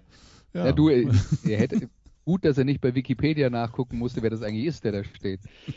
Das hätte er wahrscheinlich gemacht, wenn er zu dem Zeitpunkt ein Handy gehabt hätte. Ja, ja. Das Problem ist halt bei den Broncos, wir haben die Broncos irgendwie schon seit dem Draft, äh, mit, äh, den wir mit, damals mit äh, Jan Wegwert, Christian Schimmel ähm, und ähm, Julian Barsch bestritten haben, quasi als ein Quarterback away, one Quarterback away von, vom ganz großen Wurf betitelt. Das Problem ist halt, one Quarterback away tut hier in der NFL richtig weh.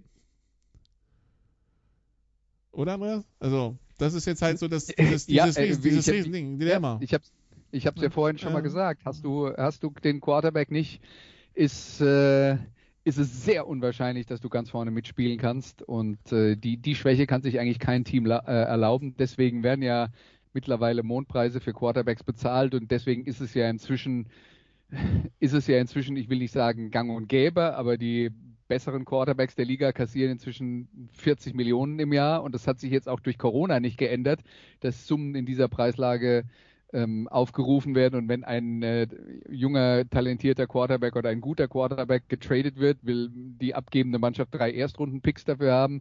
Also das hat ja schon auch eine Grenze erreicht, wo es dann langsam Irrsinn wird. Aber das zeigt halt, wie, wie wichtig das ist. Und bei den Broncos ja, hat man sich ähm, entschieden für, sagen wir mal, man weiß, was man kriegt, aber das Potenzial nach oben ist halt auch eingeschränkt mit äh, Teddy Bridgewater, was für die Broncos halt besonders ärgerlich ist, weil die sind ja das Aushängeschild für eine Mannschaft, die man sich anguckt und sagt, die haben eigentlich alles, außer das. Und haben sich dann im Draft für Patrick Surgeon entschieden, den Cornerback, der gewiss auch ein super Spieler ist, aber natürlich haben dann schon ein paar gefragt, aber warum kein Quarterback? Aber ja, gut, ist halt so. Äh, schauen wir mal, wo, wo die Broncos-Saison sie hinführt in dieser ja doch schwierigen Division äh, mit, äh, mit Chiefs und Chargers. Kurze Pause hier, dann sprechen wir über die NFC.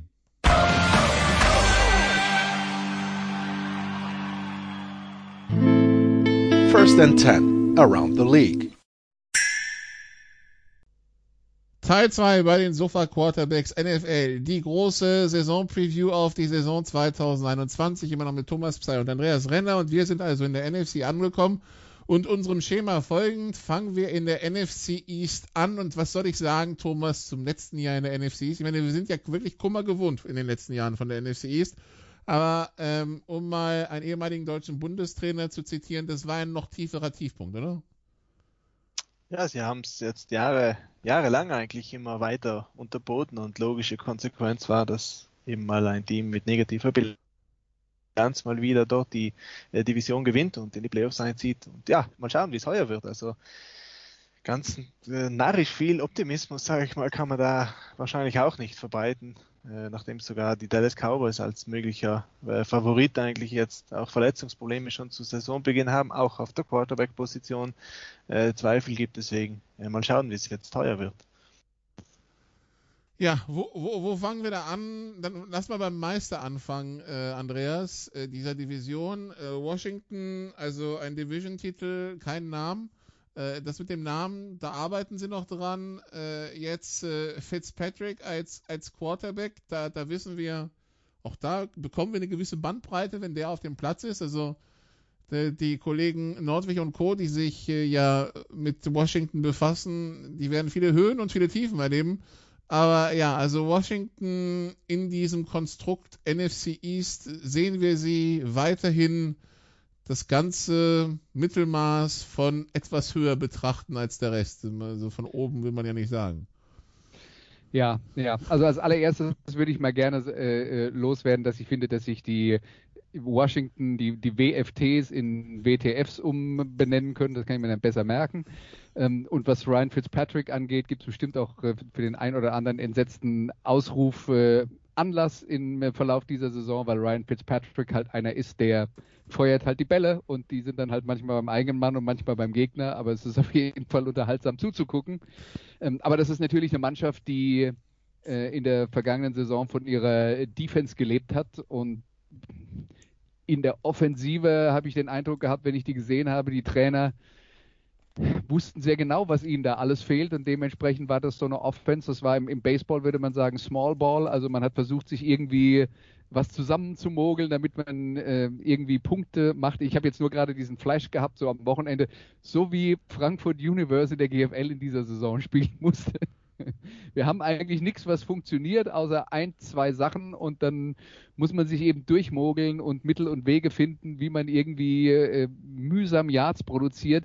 Das könnte jetzt mit Fitzpatrick tatsächlich ein bisschen flotter gehen. Sie haben ja auch auf der Receiver-Position ein paar Optionen, wo es, äh, wo es interessant wird. Also für mich ist das äh, ein solides Team, wo ich dann aber schon auch ein großes Fragezeichen habe, was für wie viel mehr als solide das reicht und ob solide eben gut genug ist, um die äh, Division zu gewinnen. Ich glaube, wenn wir jetzt über Talent reden, sehe ich dann äh, die Dallas Cowboys, vorausgesetzt, dass äh, da verletzungstechnisch nicht wieder was passiert, sehe ich die schon ein Stück vor ihnen, aber also lass mich mal andersrum sagen, in der Offensive sehe ich sie vor ihnen. Die Defensive der Cowboys war ja in der vergangenen Saison am Anfang totale Katastrophe und am Ende ein bisschen besser. Ähm, ja, aber das äh, sind dann vermutlich die beiden Teams, die äh, um den Divisionstitel spielen. Das hat man ja adressiert oder probiert zu adressieren, zumindest über den Draft. Äh, ähm, Thomas, äh, die ersten sechs Picks und das waren äh, das ähm, waren in der, die waren in den ersten drei Runden alles Verteidiger gezogen. Ja, aber halt alles Rookies auch, ja. muss man auch dazu sagen. Und äh, das dauert ja für gewöhnlich, wenn man nicht gerne eine totale Lotterie äh, ähm, Glückspick da gemacht hat, dann ähm, dann dauert das normal, bis diese jungen Spieler sich äh, entwickeln. Und äh, die Cowboys haben ja auch einen neuen Defensive Coordinator geholt, Dan Quinn. Das ist jetzt auch nicht unbedingt der Mann, der da für die großen schematischen äh, Neuigkeiten steht in der NFL. Der spielt immer noch äh, äh, am liebsten das alte Seahawks Cover 3 und äh, dafür braucht es halt auch vorne ein bisschen Dampf, wenn man schon hinten keine Cornerbacks hat, aber die Cowboys haben auch dort nur der, der Marcus Lawrence, also einen einzigen Mann, äh, der jetzt wirklich da ein gestandener Spieler ist und von daher die, die Cowboys Defense sicherlich ein Problem, aber man muss auch sagen, Defense ist jetzt mittlerweile schon der, der weit weniger wichtigere Teil einer Footballmannschaft als die Offense und dort haben die Cowboys schon das Potenzial, dass sie richtig groß aufspielen, wenn alle fit sind natürlich. Also die Offensive Line, äh, die war die letzten Jahre immer äh, kaputt, ähm, sollte jetzt erstmals seit längerer Zeit wieder einigermaßen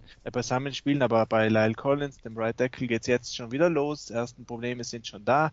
Äh, Dak Prescott, äh, da haben die Coaches schon seit einiger Zeit jetzt gesagt, dass der noch äh, mit den Spätfolgen von seinem Knöchelbruch, glaube ich, hatte der äh, zu kämpfen hat und äh, und, und wahrscheinlich in Anfang der Saison noch gar nicht richtig äh, fit sein wird. Also das klingt auch schon nicht gut. Auf Receiver wären sie halt absolut fantastisch besetzt. Der Murray Cooper, sehr, sehr guter Mann. Ähm, CD Lamb, der Nummer 2 Receiver, ja, der eigentlich ein Nummer 1 Receiver in fast jeder anderen Mannschaft äh, sein sollte. Der ist ein absoluter Breakout-Kandidat in dieser Saison. Michael Gallup, Äh, Receiver Nummer 3, der wäre in manchen äh, Receiving-Gruppen in der NFL vielleicht sogar die Nummer 1. Also da sind richtig gute Leute drinnen. Es ist halt ein bisschen dieses Gesundheitsfragezeichen und auch die Frage, wie sehr lassen die Coaches diese Spieler, wenn sie fit sind, von der Leine. Also vom Potenzial her würde ich Dallas absolut vorne sehen, aber diese ganzen Verletzungsgeschichten so früh in der Saison gepaart mit der Defense, ähm, das macht mich da auch skeptisch, ob das dann so wunderbar aussehen wird, wie es vielleicht könnte. Es ist halt Dallas. Da, kommen, äh, da kommt dann immer Drama dazu, so gefühlt. Nun, schauen wir mal. Ähm, ja, bleiben die Giants und die Eagles. Bei den Giants, Andreas, hat man das Gefühl, das ist, das ist so ein bisschen das, das Duo-Die-Year für, für Daniel Jones, aber so gefühlt auch ein bisschen für Saquon Barkley, oder? Äh, ich hätte jetzt eigentlich gesagt für Dave Gettleman, den äh, General Manager. Ja, den, den dann in der Konsequenz auch, aber äh, ja. Ja, also bei, bei, bei Saquon äh, Barkley, das würde ich jetzt ein bisschen eingeschränkt sehen. Der kommt jetzt von äh, einer Kreuzbandverletzung zurück. Also da, da, da muss man schon ein bisschen äh, andere Maßstäbe ansetzen. Äh, Daniel Jones ist jetzt in seiner dritten Saison in der NFL. Das, da erwartet man natürlich klar, dass da Schritte nach vorne gemacht werden, aber die, die Frage ist halt, wenn man sich, äh, wenn man sich die Mannschaft anschaut, was ist denn jetzt eigentlich das, was die besonders gut können? Also wo, wo ist denn, wo ist denn da jetzt was, woraus sie aufbauen können? Und wenn, dann wäre halt die Theorie, dass Barkley fit ist, dass die Offensive Line halbwegs funktioniert und äh, sie dann äh, mit Daniel Jones vielleicht äh, äh mit Play-Action-Pässen die Gegner attackieren können. Da kann man sich dann schon so vorstellen, in, in welche Richtung sowas dann äh, am Ende laufen könnte. Aber da sind wir wieder bei dem Thema, wie viele Fragezeichen gibt es da und wie sehr kann man sich darauf äh, verlassen? Und grundsätzlich gilt ja bei jeder Mannschaft, dass man sich so vor der Saison anschaut, wen haben die, in welche Richtung könnte der Zug fahren und was ist so das Beste und das Schlechtmöglichste, was bei, den, bei dem Team rauskommen kann. Und ich würde mal sagen, bei den Giants wäre so das Bestmögliche, was ich mir vorstellen kann, dass sie äh, irgendwo bei 8, 9 Siegen landen, aber das Schlechtmöglichste ist vielleicht auch, dass sie das schlechteste Team der Liga werden. Also so super optimistisch bin ich da nicht. Wenn, wenn ich da den Mittelwert nehme, dann wären sie aus, aus diesen zwei äh, möglichen Ergebnissen dieser Saison, dann wären sie eigentlich eher schlechter, als sie letztes Jahr waren. Die, was, äh, was erwartet Thomas von den Giants? Ähm, von der Defense erwarte ich eigentlich einiges, wenn ich jetzt ehrlich bin. Also ich, ich, glaube sogar, dass die Giants die bessere Defense haben sollten als Washington, äh, die viel mehr Hype bekommen, weil die Giants haben einen richtig guten Defensive Coordinator in äh, Patrick Graham und haben auch sehr interessante Einkäufe gemacht. Die haben eine ganz, ganz tief besetzte Secondary jetzt. Ähm, James Bradbury, der Cornerback, hat eine super Saison gespielt letztes Jahr. Adoree Jackson kommt jetzt neu dazu.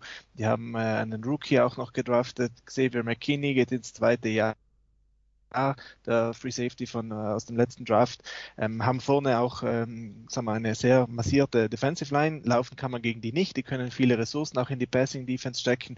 Da habe ich eigentlich schon äh, irgendwie die Hoffnung, dass das, dass das richtig gut sein könnte. Und die Probleme sehe ich bei den Giants ähm, wirklich im Passspiel in der Offense, weil erstens die Offensive Line, die hat wirklich gar nichts, äh, was jetzt wirklich NFL tauglich oder NFL erprobt auch nur wäre. Und die haben dann auch so ein merkwürdiges Spielsystem mit Daniel Jones. Die lassen den oder ließen den letzte Saison, muss man sagen, fast nur kurz werfen, aber der ist nicht präzise genug für so ein Kurzpassspiel. Die haben äh, ganz wenige Yards auf der Catch gemacht.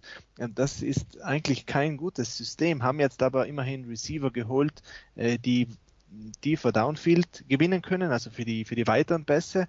Äh, das kann Jones besser, hat er letzten zwei Jahre fast nie gemacht. Er könnte es besser, aber die Frage ist halt, ob er hinter dieser Offensive Line die Zeit bekommt. Also da sind schon ganz, ganz viele Fragen äh, äh, offen, wie das dann aussehen wird. Der Offensive Coordinator Jason Garrett, auch so ein Mann, äh, der jetzt nicht das allergrößte Vertrauen erweckt. Von daher, ich bin da ähnlich skeptisch wie Andreas, aber äh, die Defense, die ist schon etwas, was schematisch und auch vom Personal her schon sehr fein sein sollte. Also ich finde es fast schade, dass die Giants dort nicht offensiv besseren Support geben können für diese ganze Defense Unit. Nun, bleibt also, die, bleiben dann die, die Eagles, über die haben wir schon äh, zum Teil gesprochen, weil wir ja über Carson Wentz bei den, ähm, bei den ähm, Colts gesprochen haben. Ähm, ein anderer ist den umgekehrten Weg gegangen. Ähm, der, der OC von, von Indy ist jetzt der Head Coach von äh, Philadelphia. Äh, Nick Siriani heißt er. Äh, letztes Jahr hatte man ja auch das Gefühl, Thomas, in Philly passt es auf und neben dem Platz nicht mehr. Jetzt äh, muss natürlich besonders diese, diese Chemie wieder funktionieren und dann muss man natürlich noch ein Team formen, das funktioniert. Wie optimistisch bist du, da, dass man das in dieser Offseason wieder in die richtigen Bahnen bekommen hat? So mitteloptimistisch, sage würde ich jetzt mal sagen. Also der, der neue Coach ist mal äh, gewiss kein großer Redner, vielleicht ist er ein, ein großer äh, Kommunikator intern, aber nach außen äh, jedenfalls nicht. Da, da kommen ähm, wir gleich zu einem ganz anderen Kandidaten, Thomas, da darfst du dann gerne dich zu äußern. Ah ja, der, der, der nächste Kandidat, der ist wahrscheinlich genau das Gegenteil dann, so wie ich dich jetzt kenne. Ähm, das Problem, das Problem äh, bei den Eagles ist, der GM Howie Roseman, der hat den Machtkampf äh, gegen Doug Peterson gewonnen, ist da jetzt wieder mal als Sieger rausgegangen, aber so wirklich, äh, so wirklich überzeugend hat das alles auch nicht ausgesehen. Der wirkte so mehr der Coach wie ein Bauernopfer. Die, das die ganze Saison ist irgendwo den Bach runtergegangen. Wie krass es dort äh, eigentlich hinter den Kulissen zugegangen ist, das hat man erst eigentlich nach der Saison und in den Monaten nach der Saison so richtig verstanden. Das, das hat man eigentlich letzte Saison gar nicht so richtig äh, noch auf dem Schirm gehabt.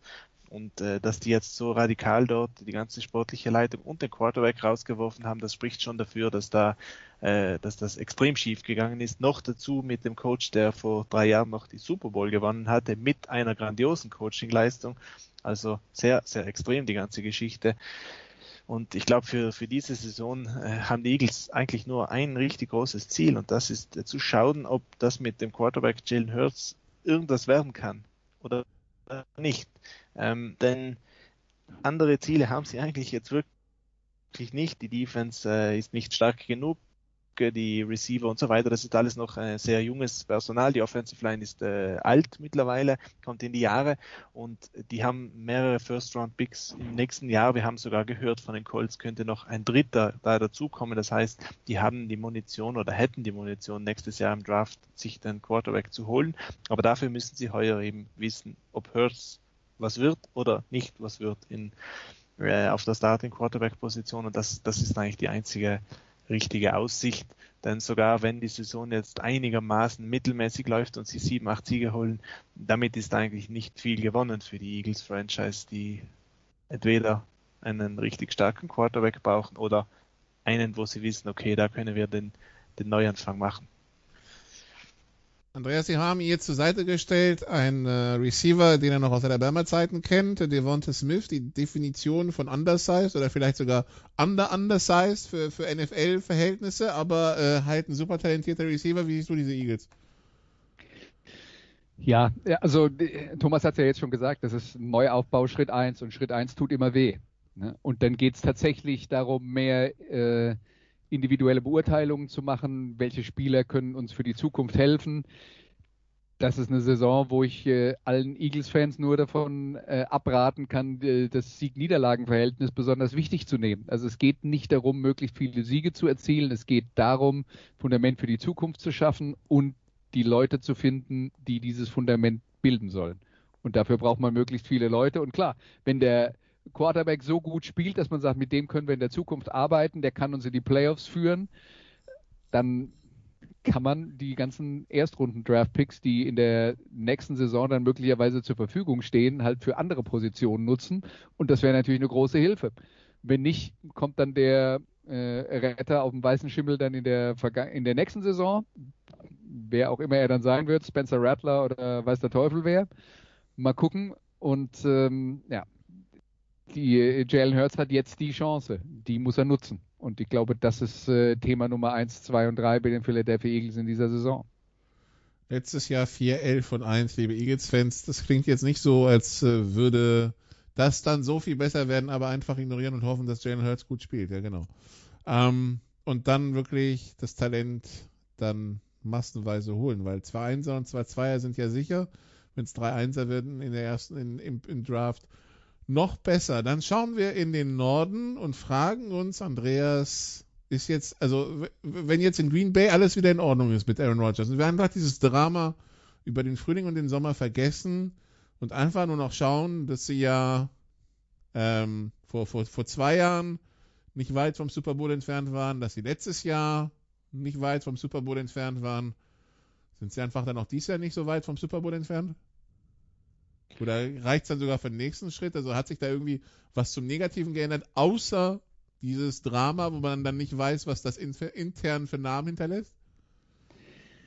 Also ich glaube, Aaron Rodgers hat ja die letzten äh, in der vergangenen Saison schon innerlich gekocht, nachdem da äh, sein Nachfolger gedraftet wurde, obwohl er der Meinung ist, er kann noch zwölf Jahre weiterspielen oder so ähnlich. Also die Situation hatten wir ja schon mal. Und Aaron Rodgers ist, glaube ich, tatsächlich jemand, der auf der einen Seite, wenn ich das richtig verstanden habe, seine Persönlichkeit ist so, also der vergisst nie eine Demütigung, aber der kann sie beiseite schieben, wenn es darum geht, auf dem Platz abzuliefern. Und das ist ja gut. Und was die jetzt halt haben, ist mit Matt LaFleur ein Coach, der diese Mannschaft halt offensiv auf ein anderes Niveau gehoben hat. Und was er auch geschafft hat, ist, der hat sein persönliches Verhältnis zu Aaron Rodgers hinbekommen. Rogers respektiert den, was bei seinem Vorgänger nicht der Fall war.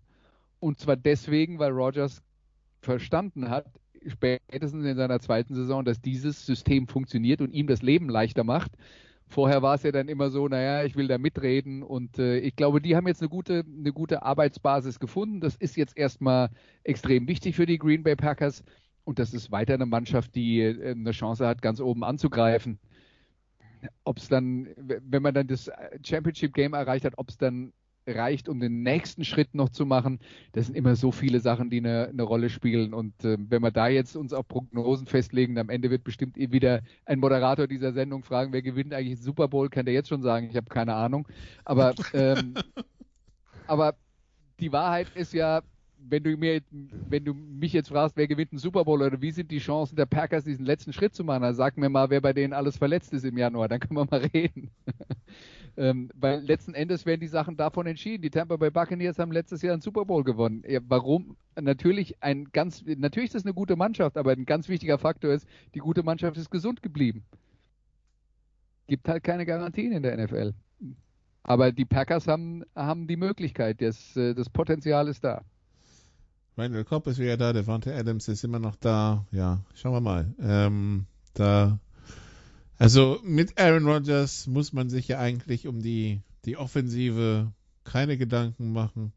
Wir werden. Also, wir haben oder? ja darüber geredet, ja. Dass, wie ist die Situation mit Aaron Rodgers? Ich glaube nicht, dass die Geschichten, die diese Saison, in, in dieser Offseason jetzt gelaufen sind, dass die irgendeine Rolle dabei spielen werden, wie gut Aaron Rodgers performt. Das glaube ich nicht. Das kann der trennen. Vor, vor, vor, allen Dingen, vor allen Dingen, wenn war ja der Beef anscheinend mit eher mit dem Front Office als mit genau. Trainern und Mitspielern, ne? Also von daher müsste, müsste das ja im Locker Room dann eigentlich keinen Einfluss haben. Also, äh, werden wir sehen und hoffen natürlich das Beste. Ähm, ansonsten, äh, an, äh, bei, bei Jeopardy ist ja, wieder, ist ja wieder ein Job frei geworden, von daher, ne, zur Not, geht's halt da weiter. Ähm, wen sehen wir, Thomas, als größte Konkurrenz für die Packers in der einen Division? Eher die Detroit Lions sind es nicht. Äh, deswegen bleiben eigentlich nur die ungeimpften Vikings. Ja, die, na, die, die Vikings und die und, und die Bears, die, die sehe ich da relativ äh, gleich auf. Beide äh, Mannschaften, beiden würde ich jetzt nicht die größte Chance da äh, zugestehen, weil sie eben viele Probleme haben. Aber die Vikings, die haben letztes Jahr schon eine eine tolle Offense gespielt und hatten eine extrem umgebaute, ganz, ganz junge Defense, die auch viele Verletzungsprobleme hat und, und das, äh, die, die haben dort schon Potenzial, dass sie eine der besten Defenses auch wieder in der NFL stellen werden, jetzt mit einem Jahr äh, Erfahrung für viele junge Spieler, haben auch ein paar Neuzugänge dort bekommen, äh, der Pass Rush wird deutlich besser sein. Das sollte gut sein. Man muss halt schauen, wie das in der Offense jetzt aussieht. Ähm, wenn man so die Pläne äh, sieht, was Kirk Cousins da gedenkt, unter der Saison zu veranstalten, um sich bloß nicht impfen lassen zu müssen, äh, dann äh, kann man nicht darauf zählen, dass der jetzt wirklich alle 17 Spiele äh, einsatzfähig sein wird. Und selbst wenn, dann muss das erst nochmal so fantastisch klappen wie letztes Jahr mit diesen beiden tollen Receivern, äh, Adam Thielen und Justin Jefferson. Ähm, die haben dann spielen relativ viel mit mehreren Titans. Äh, dort hat sich Irv Smith jetzt schon verletzt, der ist raus für die Saison. Haben Chris Herndon von den äh, Jets in einer Notfallaktion jetzt eingekauft, aber dort beginnt sie eben jetzt schon ein bisschen zu kriseln. Und äh, bei den Bears, äh, da ist auch das Thema Verletzungen das ganz große Thema neben der Quarterback-Position. Die haben einfach einen extrem dünnen Kader, äh, weil der General Manager Manager dort die letzten Jahre immer wieder Draftpicks verkauft hat und dort dürfen sich nicht viele Spieler verletzen äh, und dann wird es schon kritisch, dann kommen schon nur noch äh, zweit- und drittklassige Leute zum Einsatz und die haben, die Bears haben halt die große Hoffnung auf Quarterback, wo Justin Fields, der Rookie, in der Hinterhand wartet und äh, irgendwann mal äh, eingewechselt werden sollte im Verlauf der Saison. Den halten sich äh, der Coach Matt Nagy und der General Manager momentan in der Hinterhand, um ihren eigenen Job irgendwann retten zu können, weil die stehen kurz vorm Abschuss, werden mit Dalton die Saison starten. Dort kann man nicht allzu viel erwarten, aber vielleicht schlägt Fields ja ein, wenn er dann kommt, irgendwann im Oktober oder November. Das ist immer so eine Wundertüte bei diesen Rookies und von daher dort könnte es schon auch sein, dass die einen Run dann haben äh, gegen schwächere Defenses am Saisonende raus. Aber ich glaube nicht, dass eine von den beiden Mannschaften, den Packers, in irgendeiner Form gefährlich werden kann. Ja, die, die Giants, die sich den Sprung der Bears auch ordentlich haben bezahlen lassen, Erstrunder und Fünftrunder dieses Jahr, Erstrunder, Viertrunder nächstes Jahr, also ähm, ja, zum, zum Thema Draftpicks, die weggehen, aber das ist halt der Preis, um einen Quarterback wie Justin Fields einzukaufen. Es geht aber los erstmal mit Andy Dalton. Andreas, da weiß man, was man bekommt. Ähm, äh, gut, auch hinter dieser O-Line natürlich mit Fragezeichen, aber ja, erstmal darf der Veteran ran und, und, der, und der Rookie sollte lernen und es bringt ja auch nichts, Justin Fields zu verheizen, wenn wir ganz ehrlich sind. Würde ich auch so sehen, aber da gibt es halt unterschiedliche Philosophien und äh, es hat noch keine sich als eindeutig richtig erwiesen. Ähm, also der Medienhype, der Medienhype ja. will natürlich Justin Fields ne? Der, der Backup Quarterback ist der beliebteste Mensch in der Stadt. Genau. Und ähm, das, das, ist immer so, das wird sich auch niemals ändern. Und der einzige Grund dafür ist, dass der Typ noch nicht auf dem Platz gestanden hat eine Interception geworfen hat. Wenn er das dann mal gemacht hat, ist er genauso schnell wieder weg vom Fenster und dann will man die Nummer drei sehen, wenn es eine gibt. Hat ja nicht jedes Team einen, einen auf dem aktiven Roster. Aber gut, äh, das ist halt das ewige Spiel in der NFL. Und darauf kann man dann aus ähm, äh, aus Trainersicht auch nicht, äh, nicht wirklich äh, Rücksicht nehmen. Man muss halt die Entscheidungen treffen, die für einen selber die besten sind und dann auch fürs Team. Und das ist ja dann hoffentlich äh, eine derart symbiotische Beziehung, dass wenn es für die Trainer gut ist, ist es auch fürs Team gut, weil die wollen ja alle gewinnen, die müssen ja alle gewinnen. Ja, mal gucken, wie weit das führt. Justin Fields ist natürlich einer, der ganz klar das Potenzial hat, deutlich besser zu sein als äh, Andy Dalton an seinem besten Tag. Aber wir reden dann natürlich von einer Wette auf die Zukunft und nicht von der Gegenwart. Und das wird dann halt dabei auch immer gerne mal wieder übersehen. Kann gut sein, dass ein Justin Fields spektakulärere Plays machen würde als ein Andy Dalton, aber er würde vielleicht auch spektakulärere Fehler machen. Und dann ist dann die Frage, entscheide ich mich für himmelhoch jauchzen, zu Tode betrübt oder dann doch lieber für einen Flatliner, äh, was das äh, Potenzial angeht, wo ich aber weiß, was ich kriege. Und dann mal gucken, wie lange das geht. Wenn die Situation kommt, dass die Bears äh, die ersten vier Saisonspiele verlieren sollten, dann werden die Trainer was tun, weil dann müssen sie was tun. Und wenn es gut läuft, bleibt halt äh, Dalton äh, im Team. Und üblicherweise ist ja dann so die, die Linie, an der äh, die Linie wird dann an dem Tag gezogen, an dem klar ist, sie können die Playoffs nicht mehr erreichen und dann geht der Veteran raus und dann kommt halt der Rookie, wenn man sagt, wir planen jetzt für die Zukunft. Der dritte im Bund ist übrigens Nick Foles. Den, äh, da weiß ich nicht, ob die Medien den nochmal sehen wollen, aber ja. Ähm, gut, das ist dann eine andere Geschichte. Der Spielplan der Bears bei den Rams, Bengals, bei den Browns, Lions. Das ist die, das sind die ersten vier Wochen äh, für die Bears. Danach geht es zu den Raiders gegen die Packers, bei den Bucks gegen die 49ers, bei den Steelers gegen die Ravens. Also also das, das, Mittel, das, das, das Mittel des Schedules ist, ist, klingt wie prädestiniert, um Rookie reinzuschmeißen, wenn ich ganz ehrlich bin. Oh je, oh je. Ja, auf jeden Fall am, besser mal am Anfang der Saison ein paar Siege holen. Äh, ja, weil, äh, also vor Woche 12, also vor Woche 12, also äh, vor Dezember wird es schwierig. Äh, oder es wird schmerzhaft. Äh, eins, eins müssen sie entscheiden. So, jetzt ähm, kommen wir zu den Lions äh, mit The Dude als Head Coach. Äh, Dan Campbell, ähm, wir, wir, wir haben jetzt viel über ihn erfahren, dass er, dass er fast schon Gefühle kriegt, äh, Thomas, wenn er spürt, dass im Trainingcamp die, die Spieler drauf und dran sind, sich zu prügeln. Wir wissen, er hat einen Kaffeekonsum, wo normale Menschen wahrscheinlich senkrecht irgendwelche Wände hochgehen würden. Ähm, was wissen wir über das, was das Football. Das erklärt doch einiges, oder? Ja, ja. Was wissen wir ja. über das, was äh, footballtechnisch auf dem Platz passieren wird? Wird das gut oder nicht? Da, das, ist die, das ist die große Frage letztlich. Äh, sagen wir, das mit dem Kaffee, das nehme ich dem wirklich ab, weil das merkt man in jeder Pressekonferenz. Aber also er hat gesagt, er geht jeden Morgen in eine große bekannte Kaffeekette aus Seattle und bestellt sich zwei große Kaffee äh, 1,1 Liter mit doppelten Espresso-Shot. Wer amerikanischen Kaffee kennt, weiß, in 1,1 Liter ist in etwa so viel Kaffee drin wie in einem italienischen Espresso. Aber ja, trotzdem, also das ist, das ist schon eine ganze Menge. Gut, der muss der Head Coach in der NFL werden, damit er sich das bei dieser äh, Kaffeekette aus Seattle leisten konnte, weil der Kaffee bei denen ist ja teuer. Ja. Nun, also da so viel, so viel zum Kaffeekonsum. Die Frage ist, äh, does it translate to the field?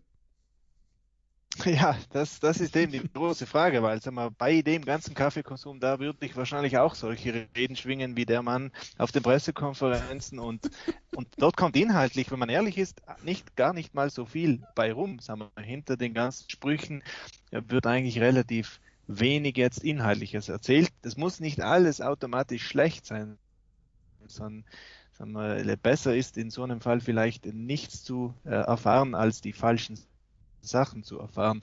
Und das, das ist eben im Hintergrund, was da abgeht, das, das, das muss man dann schauen. Aber wenn dieser Dan Campbell ein guter Manager ist von seinen Coaches und, und die Spieler irgendwie begeistern kann, dann kann das schon auch mal kurzfristig, würde ich sagen, so ein bisschen für einen Ruck sorgen in dieser Mannschaft, wo ja die letzten Jahre ein totaler Misanthrop irgendwo als Head Coach war, den überhaupt niemand gemocht hat, Matt Patricia.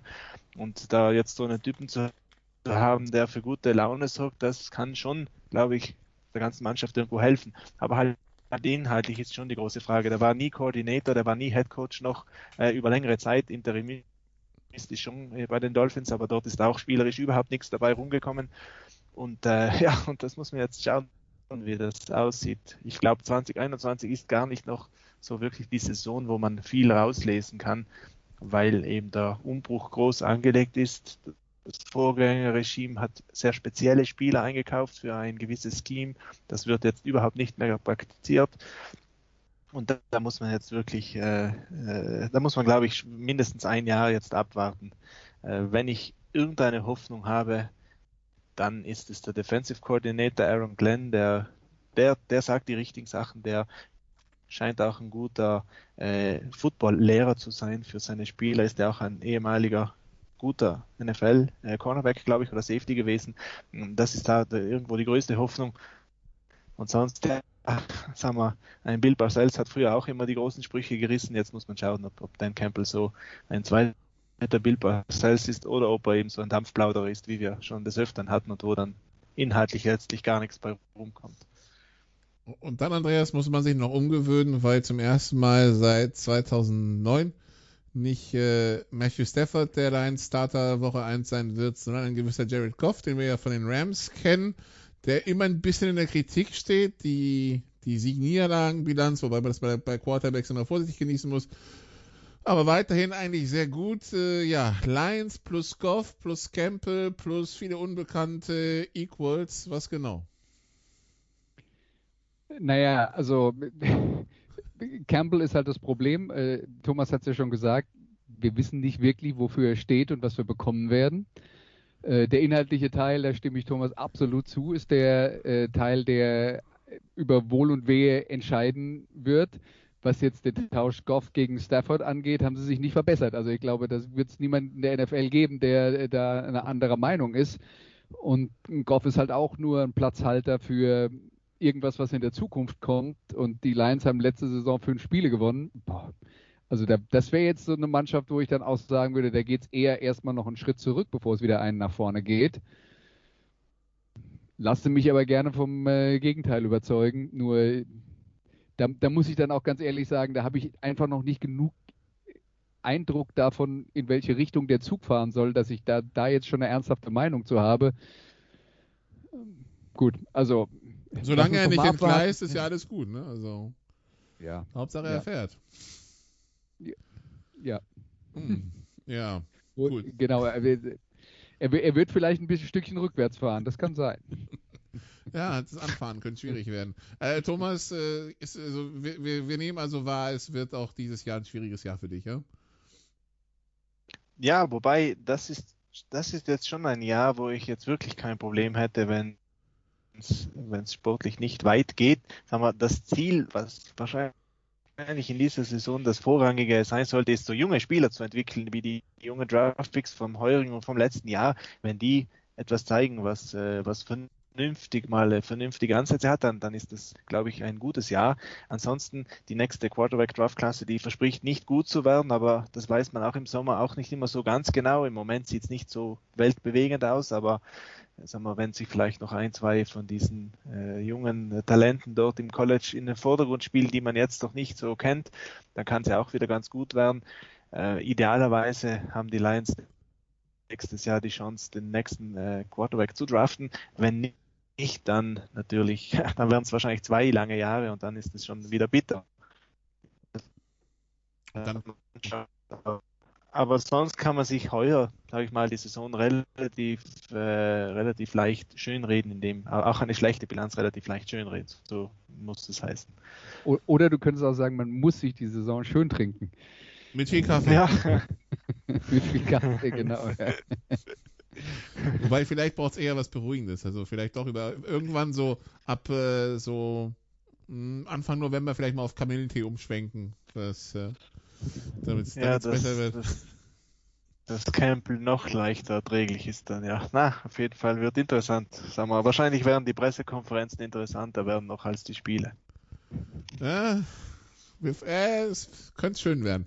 Ähm, er hatte, äh, mal gucken, wie es auch den Kniescheiben der Gegner geht. Die hat er auch schon ins Visier genommen. Ähm, ja, das war dieser typische Tough Talk da am Anfang. Schauen wir mal, wie es was auf dem Platz wird. Jetzt muss er ja liefern. Nun, NFC South, die, die, die Division des Titelverteidigers, die Tampa Bay Buccaneers, die Andreas das erste Team in der Salary Cap Ära sind, also seit Mitte der 90er, die tatsächlich alle 22 Starter vom Super Bowl ähm, jetzt wieder im Team haben und wieder am Start haben. Und das führt natürlich, verführt natürlich viele zu sagen, gut, wenn es die gleichen Spieler sind, dann können wir ein ähnliches Ergebnis erwarten und äh, dann äh, freuen wir uns schon auf die Bucks 2021 äh, mit einem tiefen Playoff Run. Ist es so einfach? Nein. Ähm, also es ist natürlich einfaches zu sagen. Für mich ist es nicht so einfach. Ähm, wir haben vorhin schon drüber geredet. Die Tampa Bay Buccaneers hatten halt wirklich richtig viel Glück in der vergangenen Saison, was Verletzungen angeht. Wir dürfen auch nicht vergessen, in der regulären Saison waren sie über weite Strecken nicht so gut, dass man dachte, wow, die gewinnen jetzt aber den Super Bowl. Es gab auch in den Playoffs ein paar Vorstellungen, wo, ähm, also sagen wir mal, die Offense auch nicht durchgehend überzeugt hat. Dieser Super Bowl, da haben sie halt alles weggeblasen. Ja. Das, äh, das äh, ist äh, absolut unbestritten.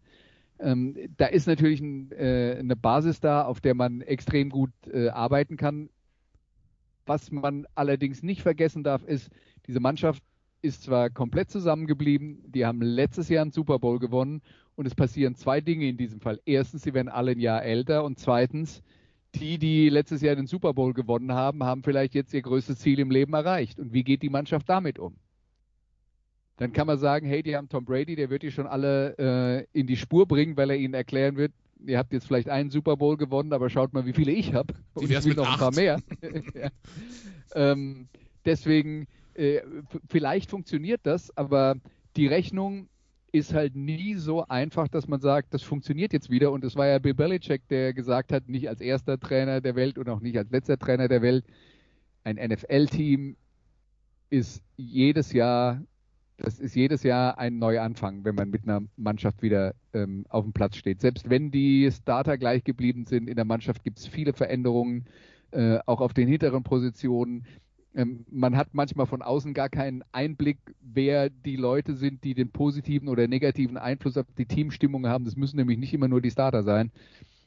Also das ist einfach, äh, ist einfach schwer zu berechnen, aber wir haben ja ohnehin, Nikola, jedes Jahr den Fall, dass, äh, dass man eigentlich weiß, dass die Wahrscheinlichkeit, dass die Mannschaft, die letztes Jahr einen Super Bowl gewonnen hat, ihn wieder gewinnt, relativ gering ist. Trotzdem 80 Prozent sagen dann halt immer, ja, die gewinnen wieder, weil es gibt ja keine, das letzte, was man gesehen hat, war ja, die waren richtig gut. Ja, das ist halt die Basis, über die man redet. Aber ja, die haben natürlich eine Chance und sie gehören zu den besten Teams, ganz klar, aber sie sind für mich jetzt nicht, ähm, nicht der, der haushohe Favorit. Also nicht so drüber wie jetzt, also man, man würde den Chiefs mehr trauen als den, als den Bucks, ja? So in, in der Moment. AFC würde ich den Chiefs mehr trauen als den Bucks in der NFC, ja.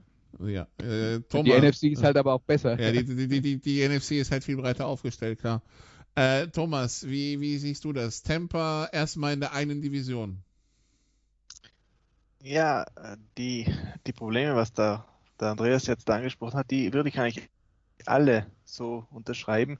Ähm, was halt auch bei den Bucks, was man schon sagen muss, ist, dass die letztes Jahr den Super Bowl gewonnen haben, in einer Saison, in der sie sich eigentlich erst so langsam gefunden haben. Das, das kommt schon dazu. Dann äh, dann haben sie schon einen außergewöhnlich breit aufgestellten Kader auch auf den wichtigen Positionen, äh, haben sehr viele Receiver. Also dort ist entweder Antonio Brown, Chris Godwin oder Mike Evans äh, spielen dort äh, Wide Receiver Nummer drei in dieser Offense und das ist schon absolut, absolut unglaublich, weil die wären in, die, die glaube ich, wären wirklich in jeder anderen Mannschaft der Nummer eins maximal Nummer zwei Receiver. Also das, das ist schon ein unglaublicher Receiving Core und auch die Spieler dahinter dort, die haben auch alle ihre guten Momente schon gehabt, sind in der Secondary auch relativ gut besetzt, extrem viele gute Defensive Liner, gute Linebacker, äh, gute Offensive Line, Tom Brady auf Quarterback äh, auch mit 44 äh, wahrscheinlich noch äh, noch äh, sag mal, ja der ist einfach ein, ein Phänomen der Mann da kann man nicht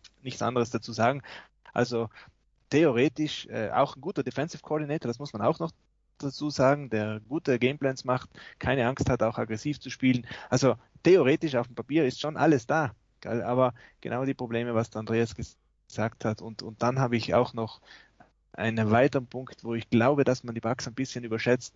Die waren einfach letztes Jahr in den Playoffs wirklich fast praktisch vollständig dort und die haben das Glück gehabt, die Chiefs, äh, ausgerechnet die Chiefs dann zu treffen mit einer äh, Offensive Line, die absolut kaputt war. Und das hat das ganze Spiel von Anfang bis Ende kaputt gemacht. Und ich glaube, dieser letzte Eindruck ist schon die Gefahr wirklich hoch, dass man die Bugs ein bisschen überschätzt. Und deswegen eins der besten Teams, keine Frage, aber haushoher Favorit, das sehe ich auch anders.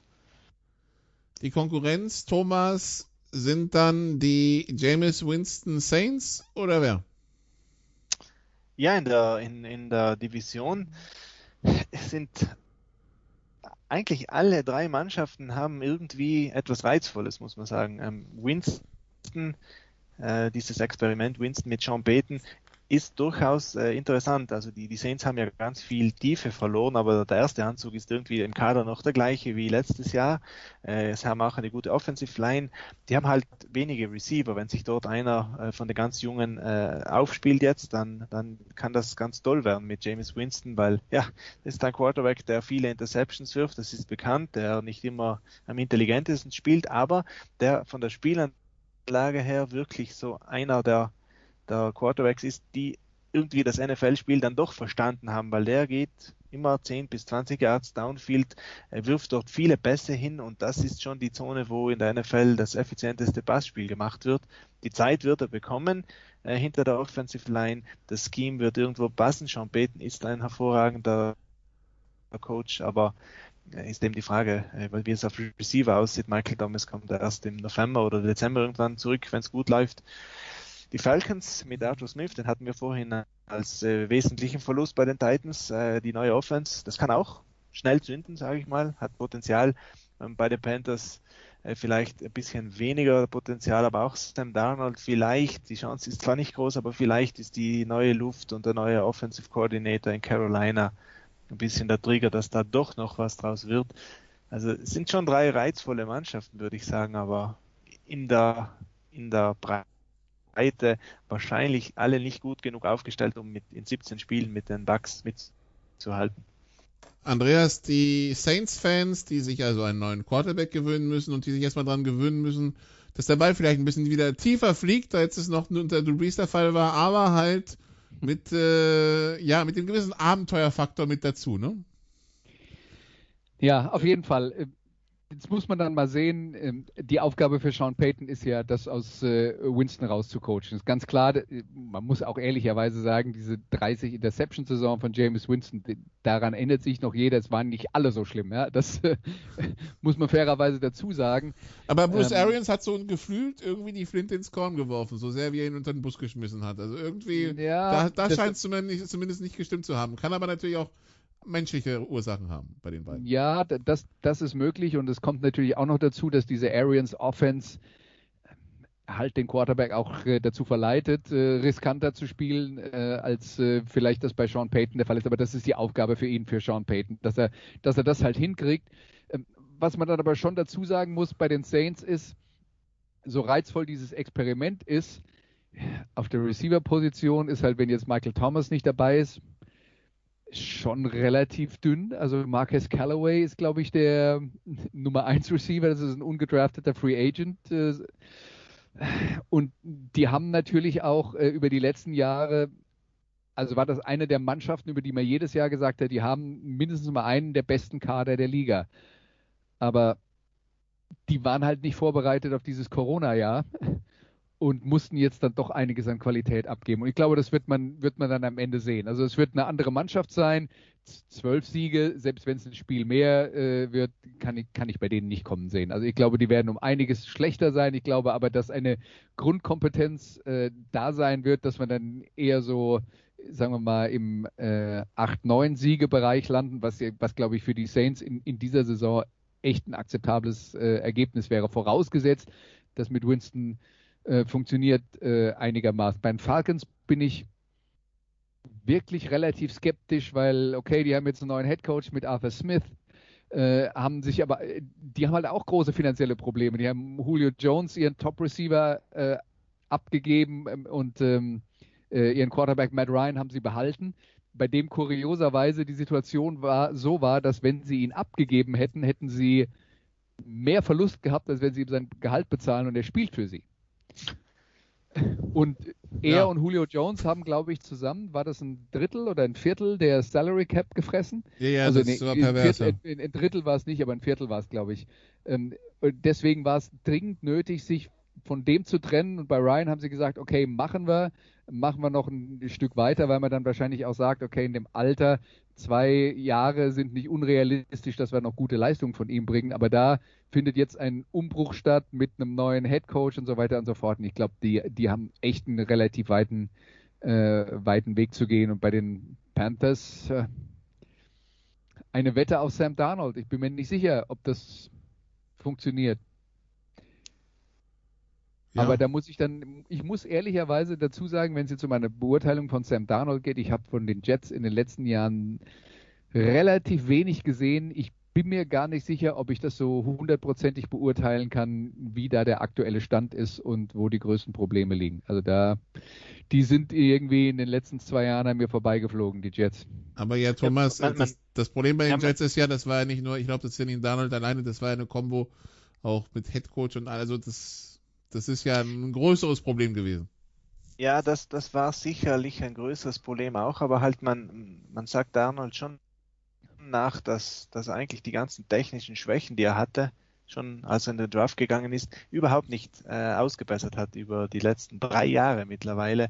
Er spielt immer noch gleich unsauber und äh, die ganze Wurfbewegung ist wild, die ganze Präzision fehlt eigentlich schon noch und, und das, das sagt man ihm eigentlich nach, dass er das nicht verbessert hat. Und wenn das in drei Jahren nicht geklappt hat, mit, mit zwei verschiedenen äh, Trainerstäben eigentlich auch, dann ist das schon irgendwie entweder ein Armutszeugnis für die Coaches oder eben ein Zeichen, dass Darnold dann vielleicht doch nicht der, äh, der Super Prospect war, als der, als der er damals gemacht worden ist. Aber sag mal, ich halte relativ viel von dem Offensive Coordinator Joe Brady, äh, der ja eine der atemberaubendsten Offenses gecoacht hat, die ich jetzt in den 15 Jahren Football gesehen habe, bei LSU vor zwei Jahren, im, am College allerdings, aber das war eine relativ NFL-nahe Offense auch. Und der hat letztes Jahr auch in der ersten Saisonhälfte äh, richtig schön spielen lassen bei den Panthers mit Teddy Bridgewater. Das ist ja auch nicht einer, der, äh, der alle Bäume ausreißt als Quarterback, aber das hat auch dort gut ausgesehen, ein halbes Jahr lang zumindest. Vielleicht kann er aus Darnold dann auch noch was rausholen. Und wahrscheinlich muss er das auch, wenn die Panthers äh, irgendwo erfolgreich bleiben wollen, weil die haben sich schon jetzt auf zwei Jahre an Darnold gebunden. Und ja, irgendwas haben sie gesehen. Man kann nur hoffen, dass sie das Richtige gesehen haben. Ich kann mich erinnern, und das schließt so ein bisschen an an das, was du jetzt gerade eben gesagt hast, äh, Thomas, dass er an seinen Schwächen nicht gearbeitet hat. Ich kann mich erinnern, dass eins der Argumente für ihn war, dass er in seiner Zeit bei USC, ähm, dass er sich von seinen eigenen Fehlern nicht äh, hat beeindrucken lassen, hat sich nicht aus dem Konzept bringen lassen, er hat einfach weitergemacht. Aber das, da, da habe ich mich damals schon gefragt, ist das dann eigentlich gut? Weil, das ist ja dieses Winston-Symptom, so von wegen, ja, okay, das war jetzt halt eine Interception, aber ich fahre ihn wieder da rein. Naja, vielleicht, aber, vielleicht okay. bekommt Joe Brady ja auch mehr als zweieinhalb Spiele von Christian McCaffrey dieses Jahr. Und äh, das, das, vielleicht sieht es dann allein schon deshalb besser aus. Schauen wir mal. Gut, also das, das, das war der Süden, wo sich also die Saints aus der Cap-Hölle rausarbeiten müssen, die die Falcons lernen müssen zu gewinnen, weil ich meine, die Tabelle nach drei Quartern sah vielleicht gar nicht so schlecht aus bei den Falcons und dann die, die Panthers also schauen müssen, was sie noch aus Sam Darnold rauskitzeln können. Wir, wir gehen in den Westen. Ja, und der Westen ist ja, da, da ist das Hauen und Stechen ja zumindest eher symbolisch, äh, aber das ist hart umkämpft, Jahr für Jahr. Und äh, dieses Jahr, Andreas, hat man das Gefühl, es wird auch nicht anders sein. Seattle Los Angeles Rams, San Francisco 49ers und warum auch nicht die Arizona Cardinals, die, die sind alle irgendwie immer für, für eine positive Überraschung gut. Ja, wobei ich sehe schon Arizona als äh, den kritischsten Fall in dieser ja. äh, Division. Also das, die, die würde ich jetzt nicht äh, im gleichen Atemzug wie die anderen nennen. Ich meine, man kann jetzt darüber reden, wen die in dieser Offseason alles verpflichtet haben und die großen Namen und äh, J.J. Watt und äh, Malcolm Butler und weiß der Teufel, wer da alles noch gekommen ist, wo man dann gesagt hat, oh, ja, klingt gut, aber er hätte halt gut geklungen, wenn noch 2016 wäre. Und das ist halt vorbei. Und das, diese, diese, diese Versuche dann mit großen Namen aus der Vergangenheit, äh, die, die großen Schritte nach vorne zu machen, also an diese Sorte von Teambuilding glaube ich nicht. Ich glaube schon, dass ein wohl ausgewählter Veteran zum richtigen Zeitpunkt ein junges Team ein Stück nach vorne bringen kann. Aber das ist mir einfach zu viel, äh, das ist mir einfach zu viel äh, früher und zu wenig heute. Ähm, dann haben wir das Problem mit der Offense von äh, äh Head Coach Cliff Kingsbury, der ja diese Air Raid Prinzipien in die NFL bringen wollte der mehr Spread-Formationen spielt als alle anderen Trainer in der NFL, der aber auch an eine Grenze gestoßen ist, wo man den Eindruck hatte, die anderen haben äh, Mittel und Wege gefunden, das zu verteidigen und dann hat, ist ihm nicht viel eingefallen. Und jetzt lass mich mal so sagen, ich kenne persönlich einen Trainer, der eine Air Raid in Deutschland äh, gecoacht hat mm. und ich, hab, äh, ich hatte den Eindruck, das ist jetzt nicht unbedingt ein äh, spezielles Problem des Trainers, sondern offenbar auch ein eingebautes Problem bei der Air Raid, dass sie sich mit relativ wenig kombinieren lässt, beziehungsweise, sind wir ehrlich, äh, wir haben auch in dieses Jahr in Deutschland eine Kombination aus Air Raid und Power Football gesehen, äh, die, die es eigentlich gar nicht geben dürfte. Aber das ist jetzt nur mal so, nur mal so am Rande. Die Wahrheit ist, Kingsbury hat in ist in der NFL an Grenzen gestoßen und es gibt jetzt halt schon viele Leute, die sagen, naja, jetzt muss er mal zeigen, äh, dass er damit, äh, damit zurechtkommt und andere Lösungen anbietet, weil so kann es eigentlich nicht weitergehen. Und die Mannschaft ist letzte Saison gut gestartet und am Ende böse abgestürzt. Auch wieder mit äh, Verletzungsproblemen hatte das zu tun. Aber das ist mir jetzt einfach eine Mannschaft mit sehr vielen Fragezeichen, wo ich mir noch nicht mehr sicher bin, dass die die Hälfte ihrer Spiele gewinnen werden. Und die Hälfte ist ja in dieser Saison eh nicht mehr möglich. Äh, also beziehungsweise genau die Hälfte, so wie in der letzten Saison, ist nicht mehr möglich, weil wir eine ungerade Zahl von Spielen haben. Ja, das, was der am nächsten kommt, wäre 8, 8 und 1, aber das wird schwierig. Ähm, ja, 17 Spiele. Äh, ja, Thomas, die, die, die KS sahen halt letztes Jahr so Woche 8, 9, 10. Da sah es plötzlich aus. Da, da, da sind sie hochgekommen und ich dachte, aha, okay, ich glaube, haben die Seahawks gewonnen, wenn ich mich recht erinnere. Und da hat man sich schon gefragt, hat natürlich diesen ein äh, glücklicher Sieg da mit dieser Hail Mary ähm, auf Hopkins, klar. Äh, ja, was, ähm, was machen wir daraus?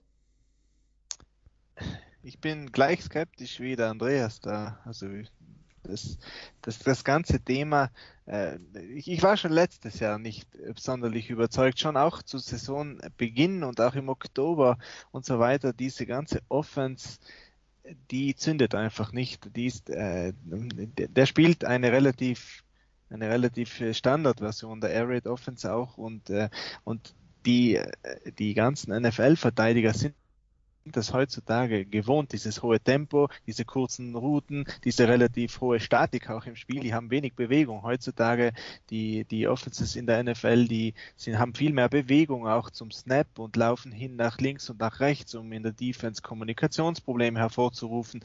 Äh, das macht äh, Cliff Kingsbury eigentlich überhaupt nicht. Äh, und ähm, das setzt eigentlich seine Spieler auf den immer gleichen Stellen ein, äh, relativ viele kurze Routen nur, obwohl Kyler Murray eigentlich auch einen riesen Wurfarm hätte für tieferes Passspiel. Und dann, äh, dann äh, sieht das alles immer so ein bisschen halbgar aus. Ähm, auch bei Kyler Murray muss man sich fragen, ob er wirklich so gut ist, wie der Nummer 1 Pick eben vor zwei Jahren äh, es versprochen hat, weil äh, wenn er nicht laufen konnte, dann hat das Ende der letzten Saison schon sehr enttäuschend ausgesehen. Da ist sehr wenig gekommen. Murray ist ein kleiner Spieler, der wirft fast nie in die Mitte des Feldes. Äh, das ist so ein typisches Problem auch von kleineren Quarterbacks. Auch Russell Wilson hat das Problem.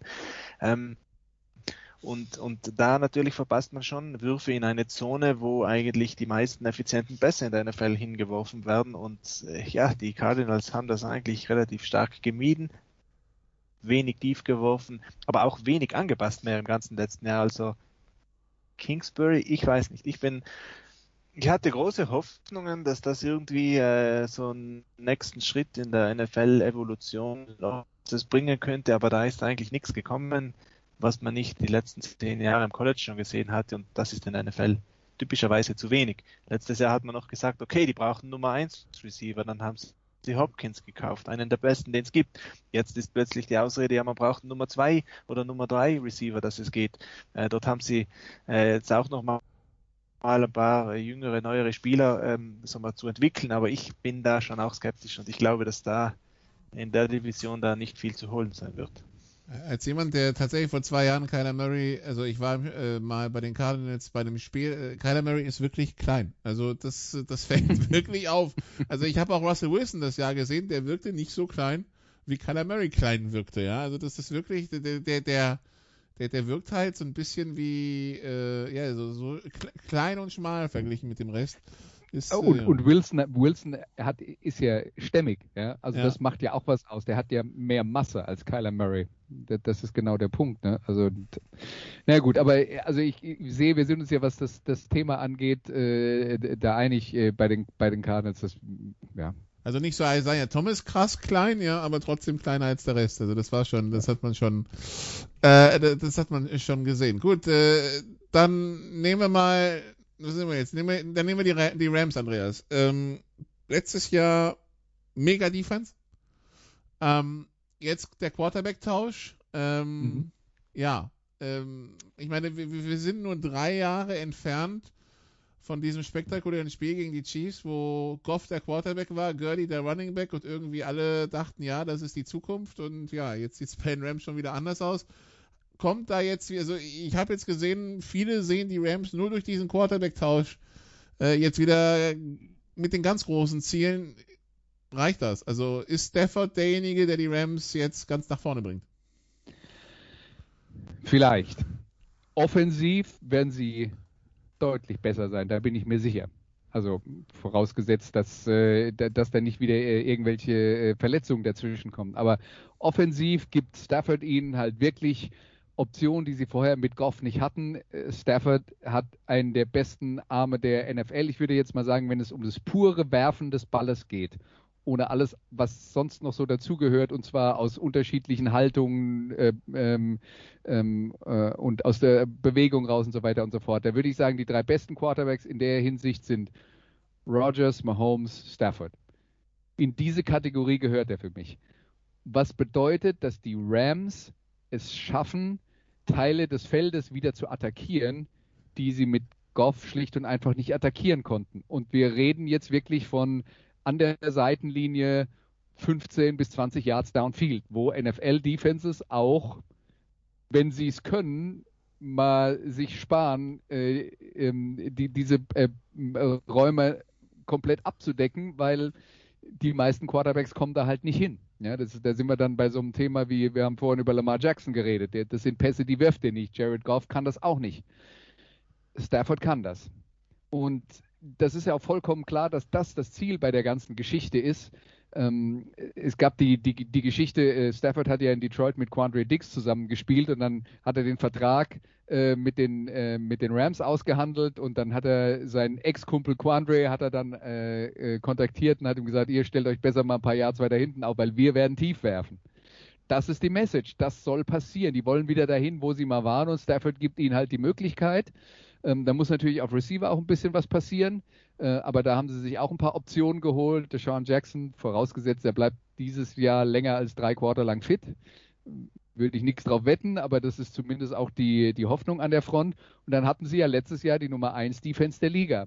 Ich bin eher ein bisschen skeptisch, ob sie dieses Nummer 1 Defense der Liga Level so halten können, weil wir haben natürlich immer noch äh, mit äh, Jalen Ramsey und mit äh, Aaron Donald zwei der besten Spieler der NFL in ihrer Defense. Aber sie haben halt auch ein paar Leute, die den Laden hinten dicht gehalten haben, so mit äh, Troy Hill und John Johnson, äh, haben sie verloren. Also, ich bin skeptisch, dass das noch die Nummer 1 Defense der NFL ist, weil dieses Niveau sich ohnehin schwer äh, halten lässt. Sie haben ein paar Abgänge gehabt, aber ich glaube, offensiv werden sie besser sein und damit sind sie irgendwo im Mix mit dabei ähm, wo man dann sagen kann, das ist eine Mannschaft, die eine Chance hat, die Division zu gewinnen und dann, wenn es richtig gut läuft, vielleicht sogar mehr. Ja, aber in der Division hüpfen ja noch mit rum, Thomas, die 49ers und die, und die Seahawks. Und wenn wir von den 49ers sprechen, dann sprechen wir über ein Team, das das perfekte Beispiel ist für das, was Andreas gesagt hat. Äh, reden wir im Januar drüber, wie viele Verletzte die hatten. Äh, wir haben gesehen, wenn sie gesund bleiben, kann es ganz weit gehen. Sie hatten aber auch die letzten Jahre sehr viel Pech. Eindeutig. Und äh, das äh, mit den Verletzungen, äh, dieses Thema, das ist so eines, was schwierig zu äh, prognostizieren ist. Immer, es gibt verschiedenste Analysen, eigentlich, die sagen, Verletzungen sind praktisch überhaupt nicht vorherzusagen. Ähm, aber wir haben gerade die Rams gehabt, die sind über Jahre jetzt schon eins der meist, äh, eins der am wenigsten verletzten Teams, so muss man sagen, eins der glücklichsten, was Verletzungen angeht. Und die Niners, die permanent eigentlich jede Saison äh, üble Verletzungsprobleme zu haben scheinen. Also da hm, das kann ein Glück oder Pech sein oder vielleicht auch an anderen Gründen liegen, aber wahrscheinlich ist es Glück oder Pech. Und deswegen äh, haben die Niners wahrscheinlich eine gute Chance, dass sie eine wesentlich bessere Saison spielen werden als letztes Jahr. Ich persönlich sehe die Niners auch besser als die Rams. Ich bin wesentlich skeptischer, was die Rams angeht, als der Andreas, äh, gerade auch in der Offense. Äh, aber äh, aber ähm, weil eben McWay kein, kein Shanahan ist und die 49ers, die haben Shanahan und der hat im Vergleich zu McWay seine Offense weiterentwickelt. John McWay ist irgendwo in der Vergangenheit ein bisschen stecken geblieben. Denn Goff mag der schlechtere Passer sein als Stafford, aber Goff hat früher diese Zonen alle anspielen können, aber jetzt die letzten zwei Jahre oder das letzte Jahr gerade eben nicht mehr. Bei Shanahan sieht das meistens anders aus. Der findet immer wieder Wege, dass die Offense trotzdem weitergeht, auch wenn es nicht der beste Quarterback ist, der dort drinnen spielt. Aber dort sieht irgendwie jeder Quarterback irgendwie gut aus. Ähm, das Problem ist, dass der gute Quarterback der Niners, Jimmy Garoppolo, die letzten Jahre permanent verletzt war. In dem einen Jahr, als er fit war, waren sie in der Super Bowl. Jetzt haben sie einen neuen gedraftet. Trey Lance, der kommt von ganz, ganz weit unten im College, der hat äh, nur in der zweiten äh, Division im College gespielt, aber kommt jetzt in die NFL und eigentlich kann man sich fast sicher sein, dass der, wenn er spielen darf als Rookie, dass er abliefern wird, weil eben dieses Offense-System von Kyle Shanahan immer der ganzen NFL äh, einen Schritt voraus ist. Und das, glaube ich, das, äh, das lässt mich mehr an die Niners glauben als an die Rams, denn beide Mannschaften haben eine haben mehrere Fragezeichen in der Defense, so muss man das sagen. Aber ich glaube, die, die 49ers werden die bessere Offense haben und, ähm, und eigentlich auch die bessere Saison spielen dann. Ist es diese Shanahan-Magie, Andreas? Ja, also äh, dass, dass der in der Lage ist, mit seinen Teams Yards zu produzieren, auf jeden Fall. Äh, äh, Thomas hat ja gerade gesagt, e-, egal wer der Quarterback spielt, der sieht dann gut aus. Das Problem war, die haben dann ohne Garoppolo in der vergangenen Saison mit CJ Beathard und mit Nick Mullins gespielt und die haben auch die Yards erworfen, aber sie haben halt die Fehler gemacht. Äh, und das war das Problem, weshalb, äh, weshalb sie dann äh, viele knappe Spiele verloren haben. Jetzt mal ganz abgesehen davon, dass sie, äh, ich glaube, einen neuen Rekord für High Ankle Sprains in einer Saison aufgestellt haben. Also das habe ich noch nie erlebt. Das waren ja, das waren ja ungefähr zwölf und äh, da waren Typen dabei, die hatten einen, kamen wieder zurück, nächstes Spiel, zack, wieder. Ähm, also gut, äh, das, äh, das war schon, äh, das war schon was Besonderes. Ich teile übrigens auch die Meinung von Thomas, dass ich glaube, dass San Francisco besser ist als die Rams unter der Voraussetzung, wir haben es gesagt, dass sie, dass sie natürlich gesund bleiben und ich sehe auch Shanahan tatsächlich einen Schritt vor McVay mit, mit seiner Offense.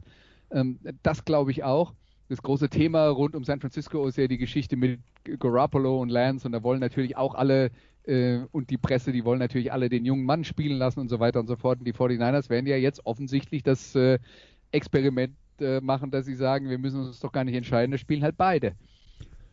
Das wird nicht so sein, glaube ich, dass, äh, dass die sich 50-50 die Snaps teilen. Ich glaube, das wird jetzt zumindest mal zu Beginn ähm, Garoppolo sein.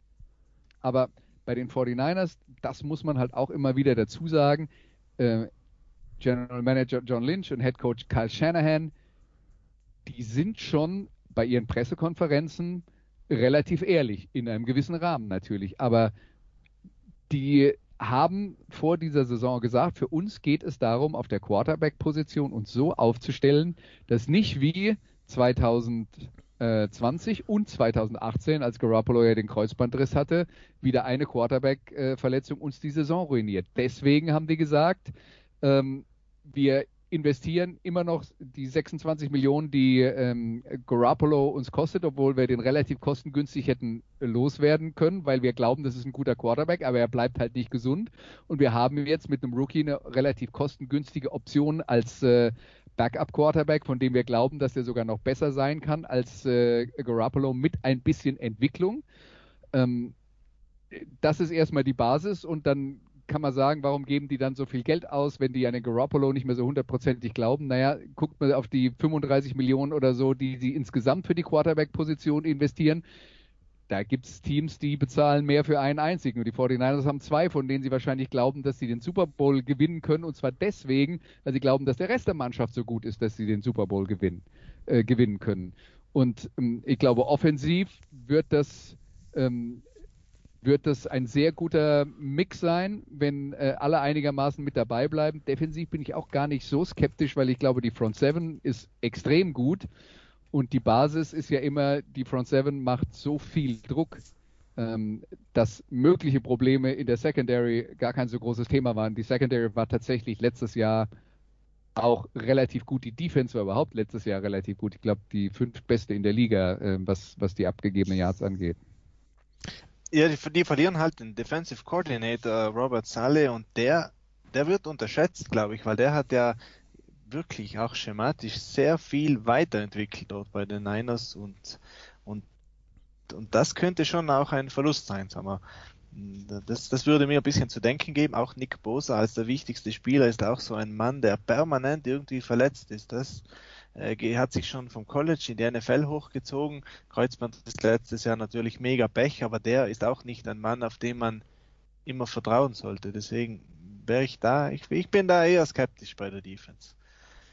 Es gibt ja den alten, es gibt ja den, diesen amerikanischen Spruch, den, den ich jetzt auch gerade vor ein paar Wochen wieder in der GFL gehört habe, weil es dann um meine Playoff-Mannschaft ging. If you have two quarterbacks, you have none, Andreas. Äh, natürlich ist es halt das gleiche wie Defense Win Championship Offense Sales Tickets sind die typischen Sprüche, aber ist das Grund zur Sorge?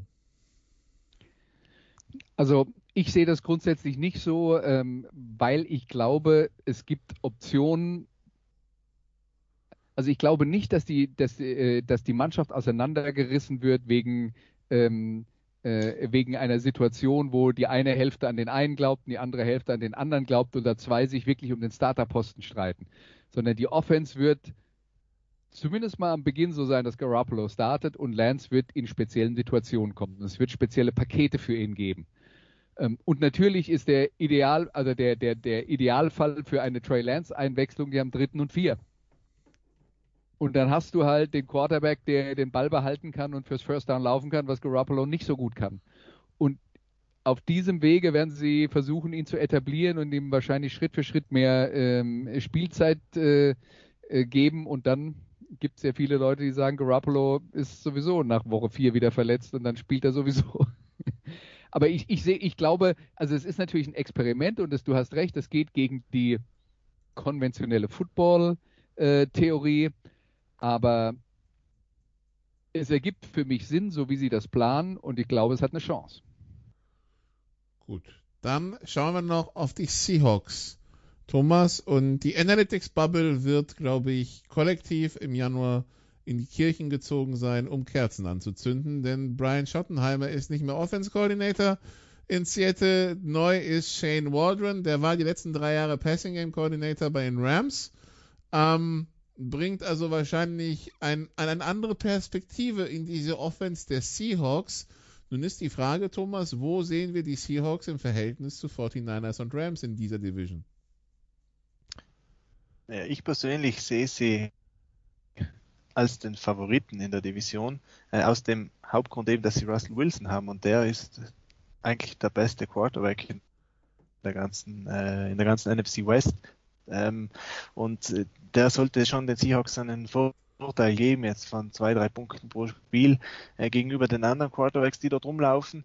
Und äh, das allein reicht für mich jetzt, äh, um die Seahawks vorne zu sehen äh, in dieser Division, wo ich persönlich nicht überzeugt bin, dass die qualitativ so gut ist, wie jetzt die Ruf ist. Die haben keine richtig schlechte Mannschaft, aber halt auch keine richtig herausragende. So würde ich die Division sehen. Die Seahawks haben ein bisschen das Problem, dass einfach äh, Pete Carroll ein bisschen aus der Zeit gefallen ist, was Football Offense angeht. Der versucht einfach permanent immer äh, zu viel die Schwächen dieser Mannschaft in den Fokus zu stellen und zu wenig eben auf Russell Wilson zu setzen. Unter diesen Voraussetzungen muss man sagen, der neue Offensive Coordinator klingt zumindest mal gut, weil er setzt äh, zumindest theoretisch auf Stärken von Wilson, äh, diese Rollouts, die Bootlegs, Play Action, tiefe Pässe, auf Receiver, die das können. Metcalf und der Tyler Lockett sind dort genau die richtigen Leute für das. Äh, der setzt die Quarterbacks mehr äh, direkt am Center ein, weniger aus der Shotgun. Dann wird Play Action wieder irgendwie glaubwürdiger. Der zieht gerne auch das Tempo an zwischen den, äh, zwischen den Spielzügen. Ähm, das ist für Russell Wilson ziemlich ideal, denn es gibt, glaube ich, wenige Quarterbacks, die in der Two-Minute-Offense ähm, gefährlicher sind als Wilson. Von dem her, äh, da wäre schon wirklich Potenzial da, dass man es von der Leine lassen könnte. Aber es haben halt auch die letzten Jahre gezeigt, wenn Wilson jetzt wirklich 40, 50 Pässe pro Spiel wirft, dann sieht es manchmal auch nicht mehr so ganz großartig aus. Äh, bloß äh, wollten die Seahawks dann Wilson ja, manchmal auch wieder zu stark äh, eben äh, limitieren und haben dann zu viel äh, Laufspiel spielen lassen. Das, das ist so ein bisschen der fragliche Punkt, wie viel lassen sie denn jetzt von der Leine. Aber theoretisch würde ich Seattle alleine eben wegen des Quarterbacks, weil der eben so die dominante Position ist, leicht vorne sehen. Jetzt wäre aber, ich wäre aber auch nicht überrascht, wenn die, wenn die Seahawks nur Dritter würden, aber ich wäre überrascht, wenn sie eine negative Bilanz einfahren. Ich glaube, so muss man das sagen. Also nicht nur Let Russell Cook, Andreas, sondern gib ihr auch das ein oder andere Rezept dazu, ja? Ja, die Frage ist, wie viel man Russell äh, kochen lassen soll. Das, äh, das ist das Thema. Thomas hat es ja gesagt. Ähm, wenn der 50 Pässe werfen muss, sieht es nicht mehr so gut aus. Das gilt vermutlich für jeden anderen Quarterback der NFL aus, auch. Ja. Äh, da, da, dann ist halt einfach, dann gerät halt einfach das System aus den Fugen, äh, weil äh, NFL äh, dann dem Gegner das Leben zu leicht machen, wenn man, äh, wenn man zu berechenbar wird, selbst wenn man einen Russell Wilson hat, der äh, ja vor allen Dingen dieses improvisatorische Talent hat, das, äh, das ihn von, von vielen anderen dann eben auch abhebt, immer noch. Ähm, also ich würde auch nicht widersprechen, wenn wir darüber reden, dass Russell Wilson der äh, beste Quarterback in der Division ist. Ähm, ich bin mir trotzdem bei dieser Seahawks-Mannschaft nicht so richtig sicher. Also das ist jetzt für mich eine wo ich sage jetzt mal unabhängig von Verletzungen, ist für mich die Varianz von dem, was ich mir vorstellen kann, was bei denen passiert, eigentlich relativ groß.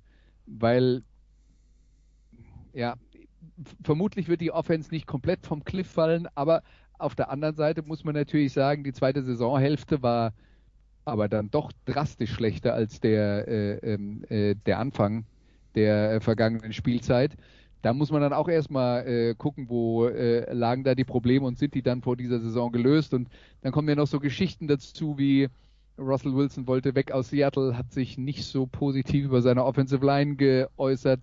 Man hört über die Jahre hinweg auch, also die, als dieses alte klassische Seahawks-Team äh, quasi auseinandergebrochen ist, als äh, Richard Sherman und die ganzen äh, Granden aus der Defense dann weggegangen sind, dass da viele ein Problem mit Russell Wilson hatten ich bin, also das, das ist für mich so eine, so eine Gemengelage, die ich tue mir schwer, das einzuordnen, ähm, äh, wo die sind und defensiv sind sie halt nicht mehr so dominant, wie sie früher waren. Deswegen, äh, Thomas hat es ja auch gesagt, er wäre nicht geschockt, wenn die Dritte in der Division werden. Also wenn ich tippen müsste, würde ich sie tatsächlich eher auf Platz 3 sehen als auf Platz 1. Aber, Aber ich verstehe ja. natürlich die Argumente von Thomas und äh, die sind auch berechtigt. Ja? Das, wir reden jetzt hier, glaube ich, von Glaubensfragen. Aber wenn, ja, ja, die, ja. die Unterschiede sind wirklich klein zwischen den Mannschaften, jetzt mal die gefühlten, gerade vor Saisonstart. Und wenn, wenn man die Verletzungen ausklammert, dann, dann sind die wahrscheinlich maximal ein, ein Spiel auseinander. Aber wenn, wenn, Thomas sagt, Andreas, es gibt keine, keine herausragende gute Mannschaft in der NFC West und vielleicht ist sie auch gar nicht so gut wie ihr Ruf.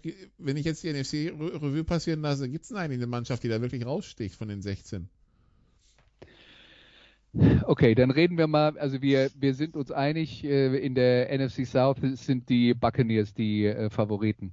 Dann haben wir weiter die Packers. Kein? Ja, im Osten kein, würde ich auch so sehen. Dann haben wir die, äh, die Packers in der NFC North und dann ist, äh, haben wir drei Kandidaten aus der NFC West, die sich möglicherweise in der regulären Saison dann auch gegenseitig die Punkte klauen werden. Mhm. Aber ich glaube, von den drei Kandidaten würde ich jetzt dann schon auch äh, sagen, da wäre ich jetzt bei keinem jetzt wirklich geschockt, wenn die am Ende den Super Bowl gewinnen.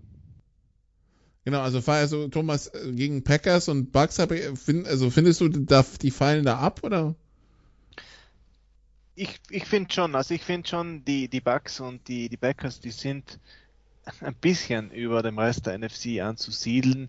Äh, jetzt nicht weltbewegend. Die, Bucks sehe ich auch, wie wir vorhin schon hatten, ich sehe die jetzt nicht so viel besser äh, vom Rest der NFC, aber halt, die haben, die haben halt Brady und äh, die Packers haben Rogers und das sind das sind schon die einfach ja der Standard auf Quarterback muss man sagen äh, absolute Elite und haben halt auch guten Kader jeweils als Support äh, in der NFC West die drei Mannschaften ich sehe die Argumente ich äh, kann mir auch vorstellen dass einer da so einen Durchbruch hat die Rams eher weniger äh, Seahawks und äh, und 49ers kann ich mir dort eher vorstellen aber auch bei den 49ers muss schon wirklich viel gut laufen, dass das zum Super Bowl reicht. Dann kommt meistens noch irgendeine Überraschungsmannschaft. Die Saints, äh, was, äh, was kann passieren, wenn die Saints äh, Michael Thomas zurückbekommen und Callaway eine gute Saison spielt?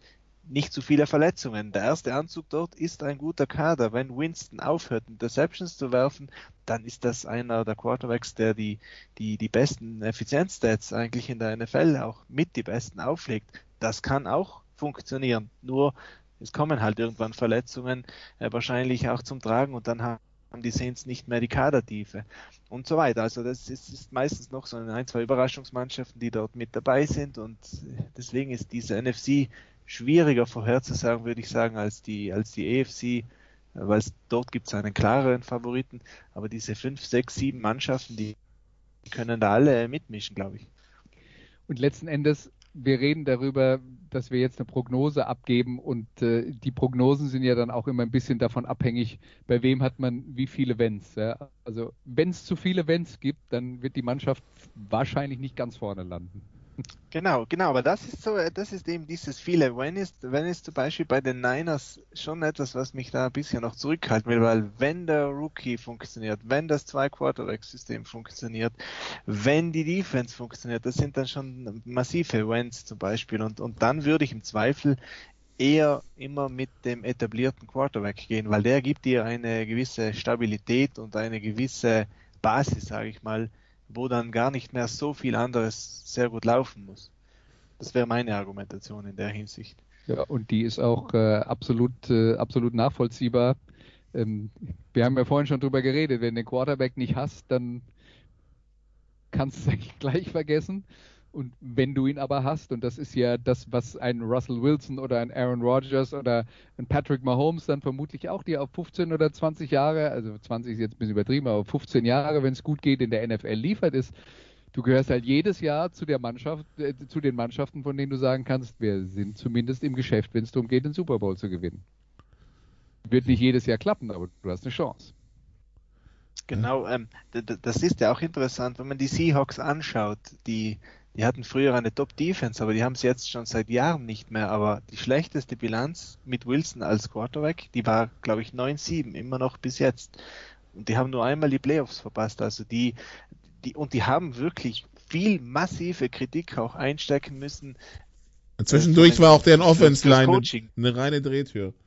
Genau, katastrophale Offensive Lines, äh, miese Stimmung, wie der Andreas davor gesagt hat. Äh, Pete Carroll, der wirklich viel auf den Deckel bekommen hat, äh, auch teilweise zu Recht dafür, dass sie wirklich an den Stärken vom Quarterback vorbeigecoacht haben.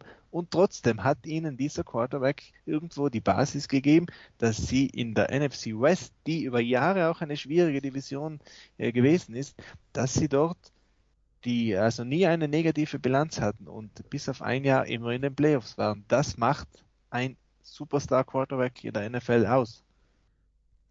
Tja, viele Wins. Indy hat nur einen, aber auch die haben Fragezeichen.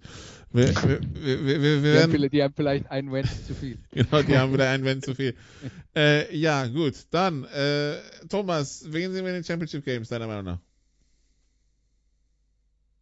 Ja, in der NFC, da können wir es fast auswürfeln. Äh, in, in, in der EFC, da sehe ich wirklich die, die Chiefs vorne. Äh, sind wir in der NFC, oder? Oder, oder wollen Egal, wir beide? Also, mach mal, also, also in, in, der EFC, da würde ich schon die, die Chiefs letztlich vorne sehen, eben wegen dem Quarterback. Und in der NFC, ja, wir können es auswürfeln.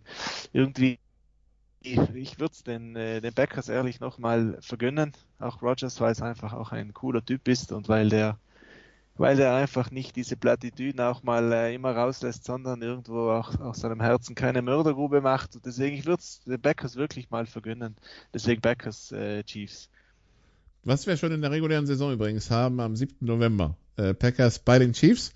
Durch dieses, also das ist dann für die, für die Packers das 17. Spiel sind tatsächlich Chiefs in den, in den, in den Schedule reingerutscht. Ähm, die Packers werden sagen, na danke, die Chiefs auch. Also das, äh, da gibt es wahrscheinlich einfache Matchups, aber ja.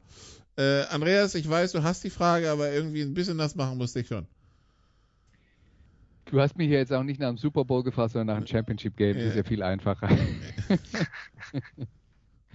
also, äh, Thomas hat, äh, ich, ich sehe die Chiefs auch sehr stark. Wenn ich jetzt eine zweite Mannschaft äh, mir raussuchen müsste, von der ich vor der Saison sage, die werden da an deren Thron kratzen, also dann glaube ich am ehesten an Buffalo ist jetzt auch nicht so originell, weil das war ja auch letztes Jahr das Championship Game, aber bitteschön. Ähm, also das äh, werden schon die zwei Mannschaften, die ich vorne sehe. Ja, und in der NFC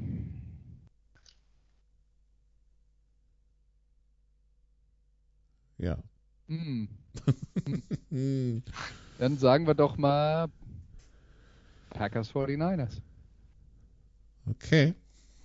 Also ich wünsche mir, also in der AFC hatte ich also das Gefühl, ich habe die letzten 20 Jahre gefühlt entweder Brady, die Steelers oder, oder Peyton im Super Bowl gesehen. Muss, muss es jetzt immer die Chiefs sein? Also deshalb vielleicht irgendwie so Bills, Browns, damit mal so neues Blut in die AFC Super Bowl Seite kommt, so für mich. Und ja, ja. NFC, keine Ahnung. Es ist wirklich, also äh, ich würde, ich würde jemanden, der mir Packers 49ers jetzt nicht weniger ernst nehmen, als jemand, der mir sagt Rams Bucks, ja. Irgendwie, das, das wirkt so ja. nah beieinander, das, äh, das, ich meine, das wird eine schöne Saison dann, weil man es jeweils eben so breit gestaffelt ist, aber ja, das, äh, so wirklich, wie gesagt, es gibt kein Überteam in der NFC so gefühlt, also das ist auch schön. Ähm, freu, freuen wir uns drauf. Ähm, auch freuen, Andreas, können wir uns über multiple Möglichkeiten äh, die der Fan bekommt, das Ganze zu, zu sehen. Die klassischen, die wir schon kennen, sind der ähm, sind natürlich die Übertragungen bei Pro7 Max, wobei ich glaube, dieses Wochenende geht es tatsächlich erstmal bei Pro7 los. Ähm, wir haben die Night Games, Thursday, Sunday, Monday Night bei The Zone und natürlich auch das 19 Uhr Spiel äh, 1 bei The Zone. Wir haben für alle Fans den Game, des Game Passes haben wir natürlich die NFL Red Zone mit Scott Hansen und ab diesem Jahr neu eine deutsche Football-Konferenz bei The Zone. Genau, das ist äh, das Projekt, das äh, in dieser Saison starten wird. Für alle, die äh, vielleicht des Englischen dann doch nicht so sehr mächtig sind und trotzdem Lust haben, quasi alle Spiele auf einmal mitzubekommen. Äh, das ist also ein Angebot, das es bei der Zone geben wird. Du hast dann schon gesagt, das ist jetzt also nicht die Red Zone ähm, einfach so übernommen, wie sie ist, und dann redet irgendjemand auf Deutsch drüber, sondern da sitzt halt für jedes Spiel ein Kommentator ähm, und der ähm, spricht dann halt, wenn die äh, Konferenzleitung zu ihm abgibt. Also das klassische Prinzip einer Sky-Konferenz, allerdings schon ein bisschen nach Red Zone-Prinzipien im Sinne von, da ist halt das Tempo höher. Ne? Und wir haben dann äh, natürlich auch äh, gerade in den früheren, äh, ähm, bei, bei den früheren Spielen, Sonntag 19 Uhr, haben wir so viele Spiele, da ergibt sich das Tempo von alleine, weil da passiert so viel gleichzeitig. Das ist ja auch so ein bisschen der Reiz der Red Zone und dieses Tempo wird mit Sicherheit auch in dieser deutschen Konferenz äh, dann stattfinden. Und wer Lust hat darauf, kann das mal gerne, äh, kann das mal gerne anchecken. Das äh, könnte interessant werden. Und natürlich auch viele Stimmen der Sofa-Quarterbacks dort dann zu hören, wie Günther Zapf, wie äh, Franz Büchner, wie äh, auch jetzt Christian Schimmel, der ist auch im Pool. Also das wird, äh, wird, wird, wird ganz speziell und wie gesagt 19 Uhr, vielleicht ein bisschen hektischer, 22 Uhr dafür bei diesen zwei bis vier, fünf Spielen, die sind, logischerweise dann ein bisschen ruhiger, da bleibt dann noch mehr Zeit, an den einzelnen Stationen stehen zu bleiben. Ne? Ganz genau, aber das ist ja äh, wenn man dann beim, beim ja oder oder beim beim äh, beim Fußball, äh, wenn man eine Champions League Konferenz mit acht Spielen hat oder eine Zweitliga-Konferenz mit zwei Spielen, ist halt ein himmelweiter Unterschied, äh, wie wie sehr das da hin und her geht. Das ergibt sich ja dann aus der aus der Situation. Gut, dann noch die Lauscher aufhalten. Vielleicht gibt's äh, die nächsten Tage noch eine weitere Option, die aufgeht, aber da da, da, da, da hört man noch nichts Konkretes, äh, aber es könnte eine weitere deutsche Option geben. Und äh, ja, also die NFL-Saison geht los diesen Donnerstag, in der Nacht von Donnerstag auf Freitag, kurz nach 2 Uhr.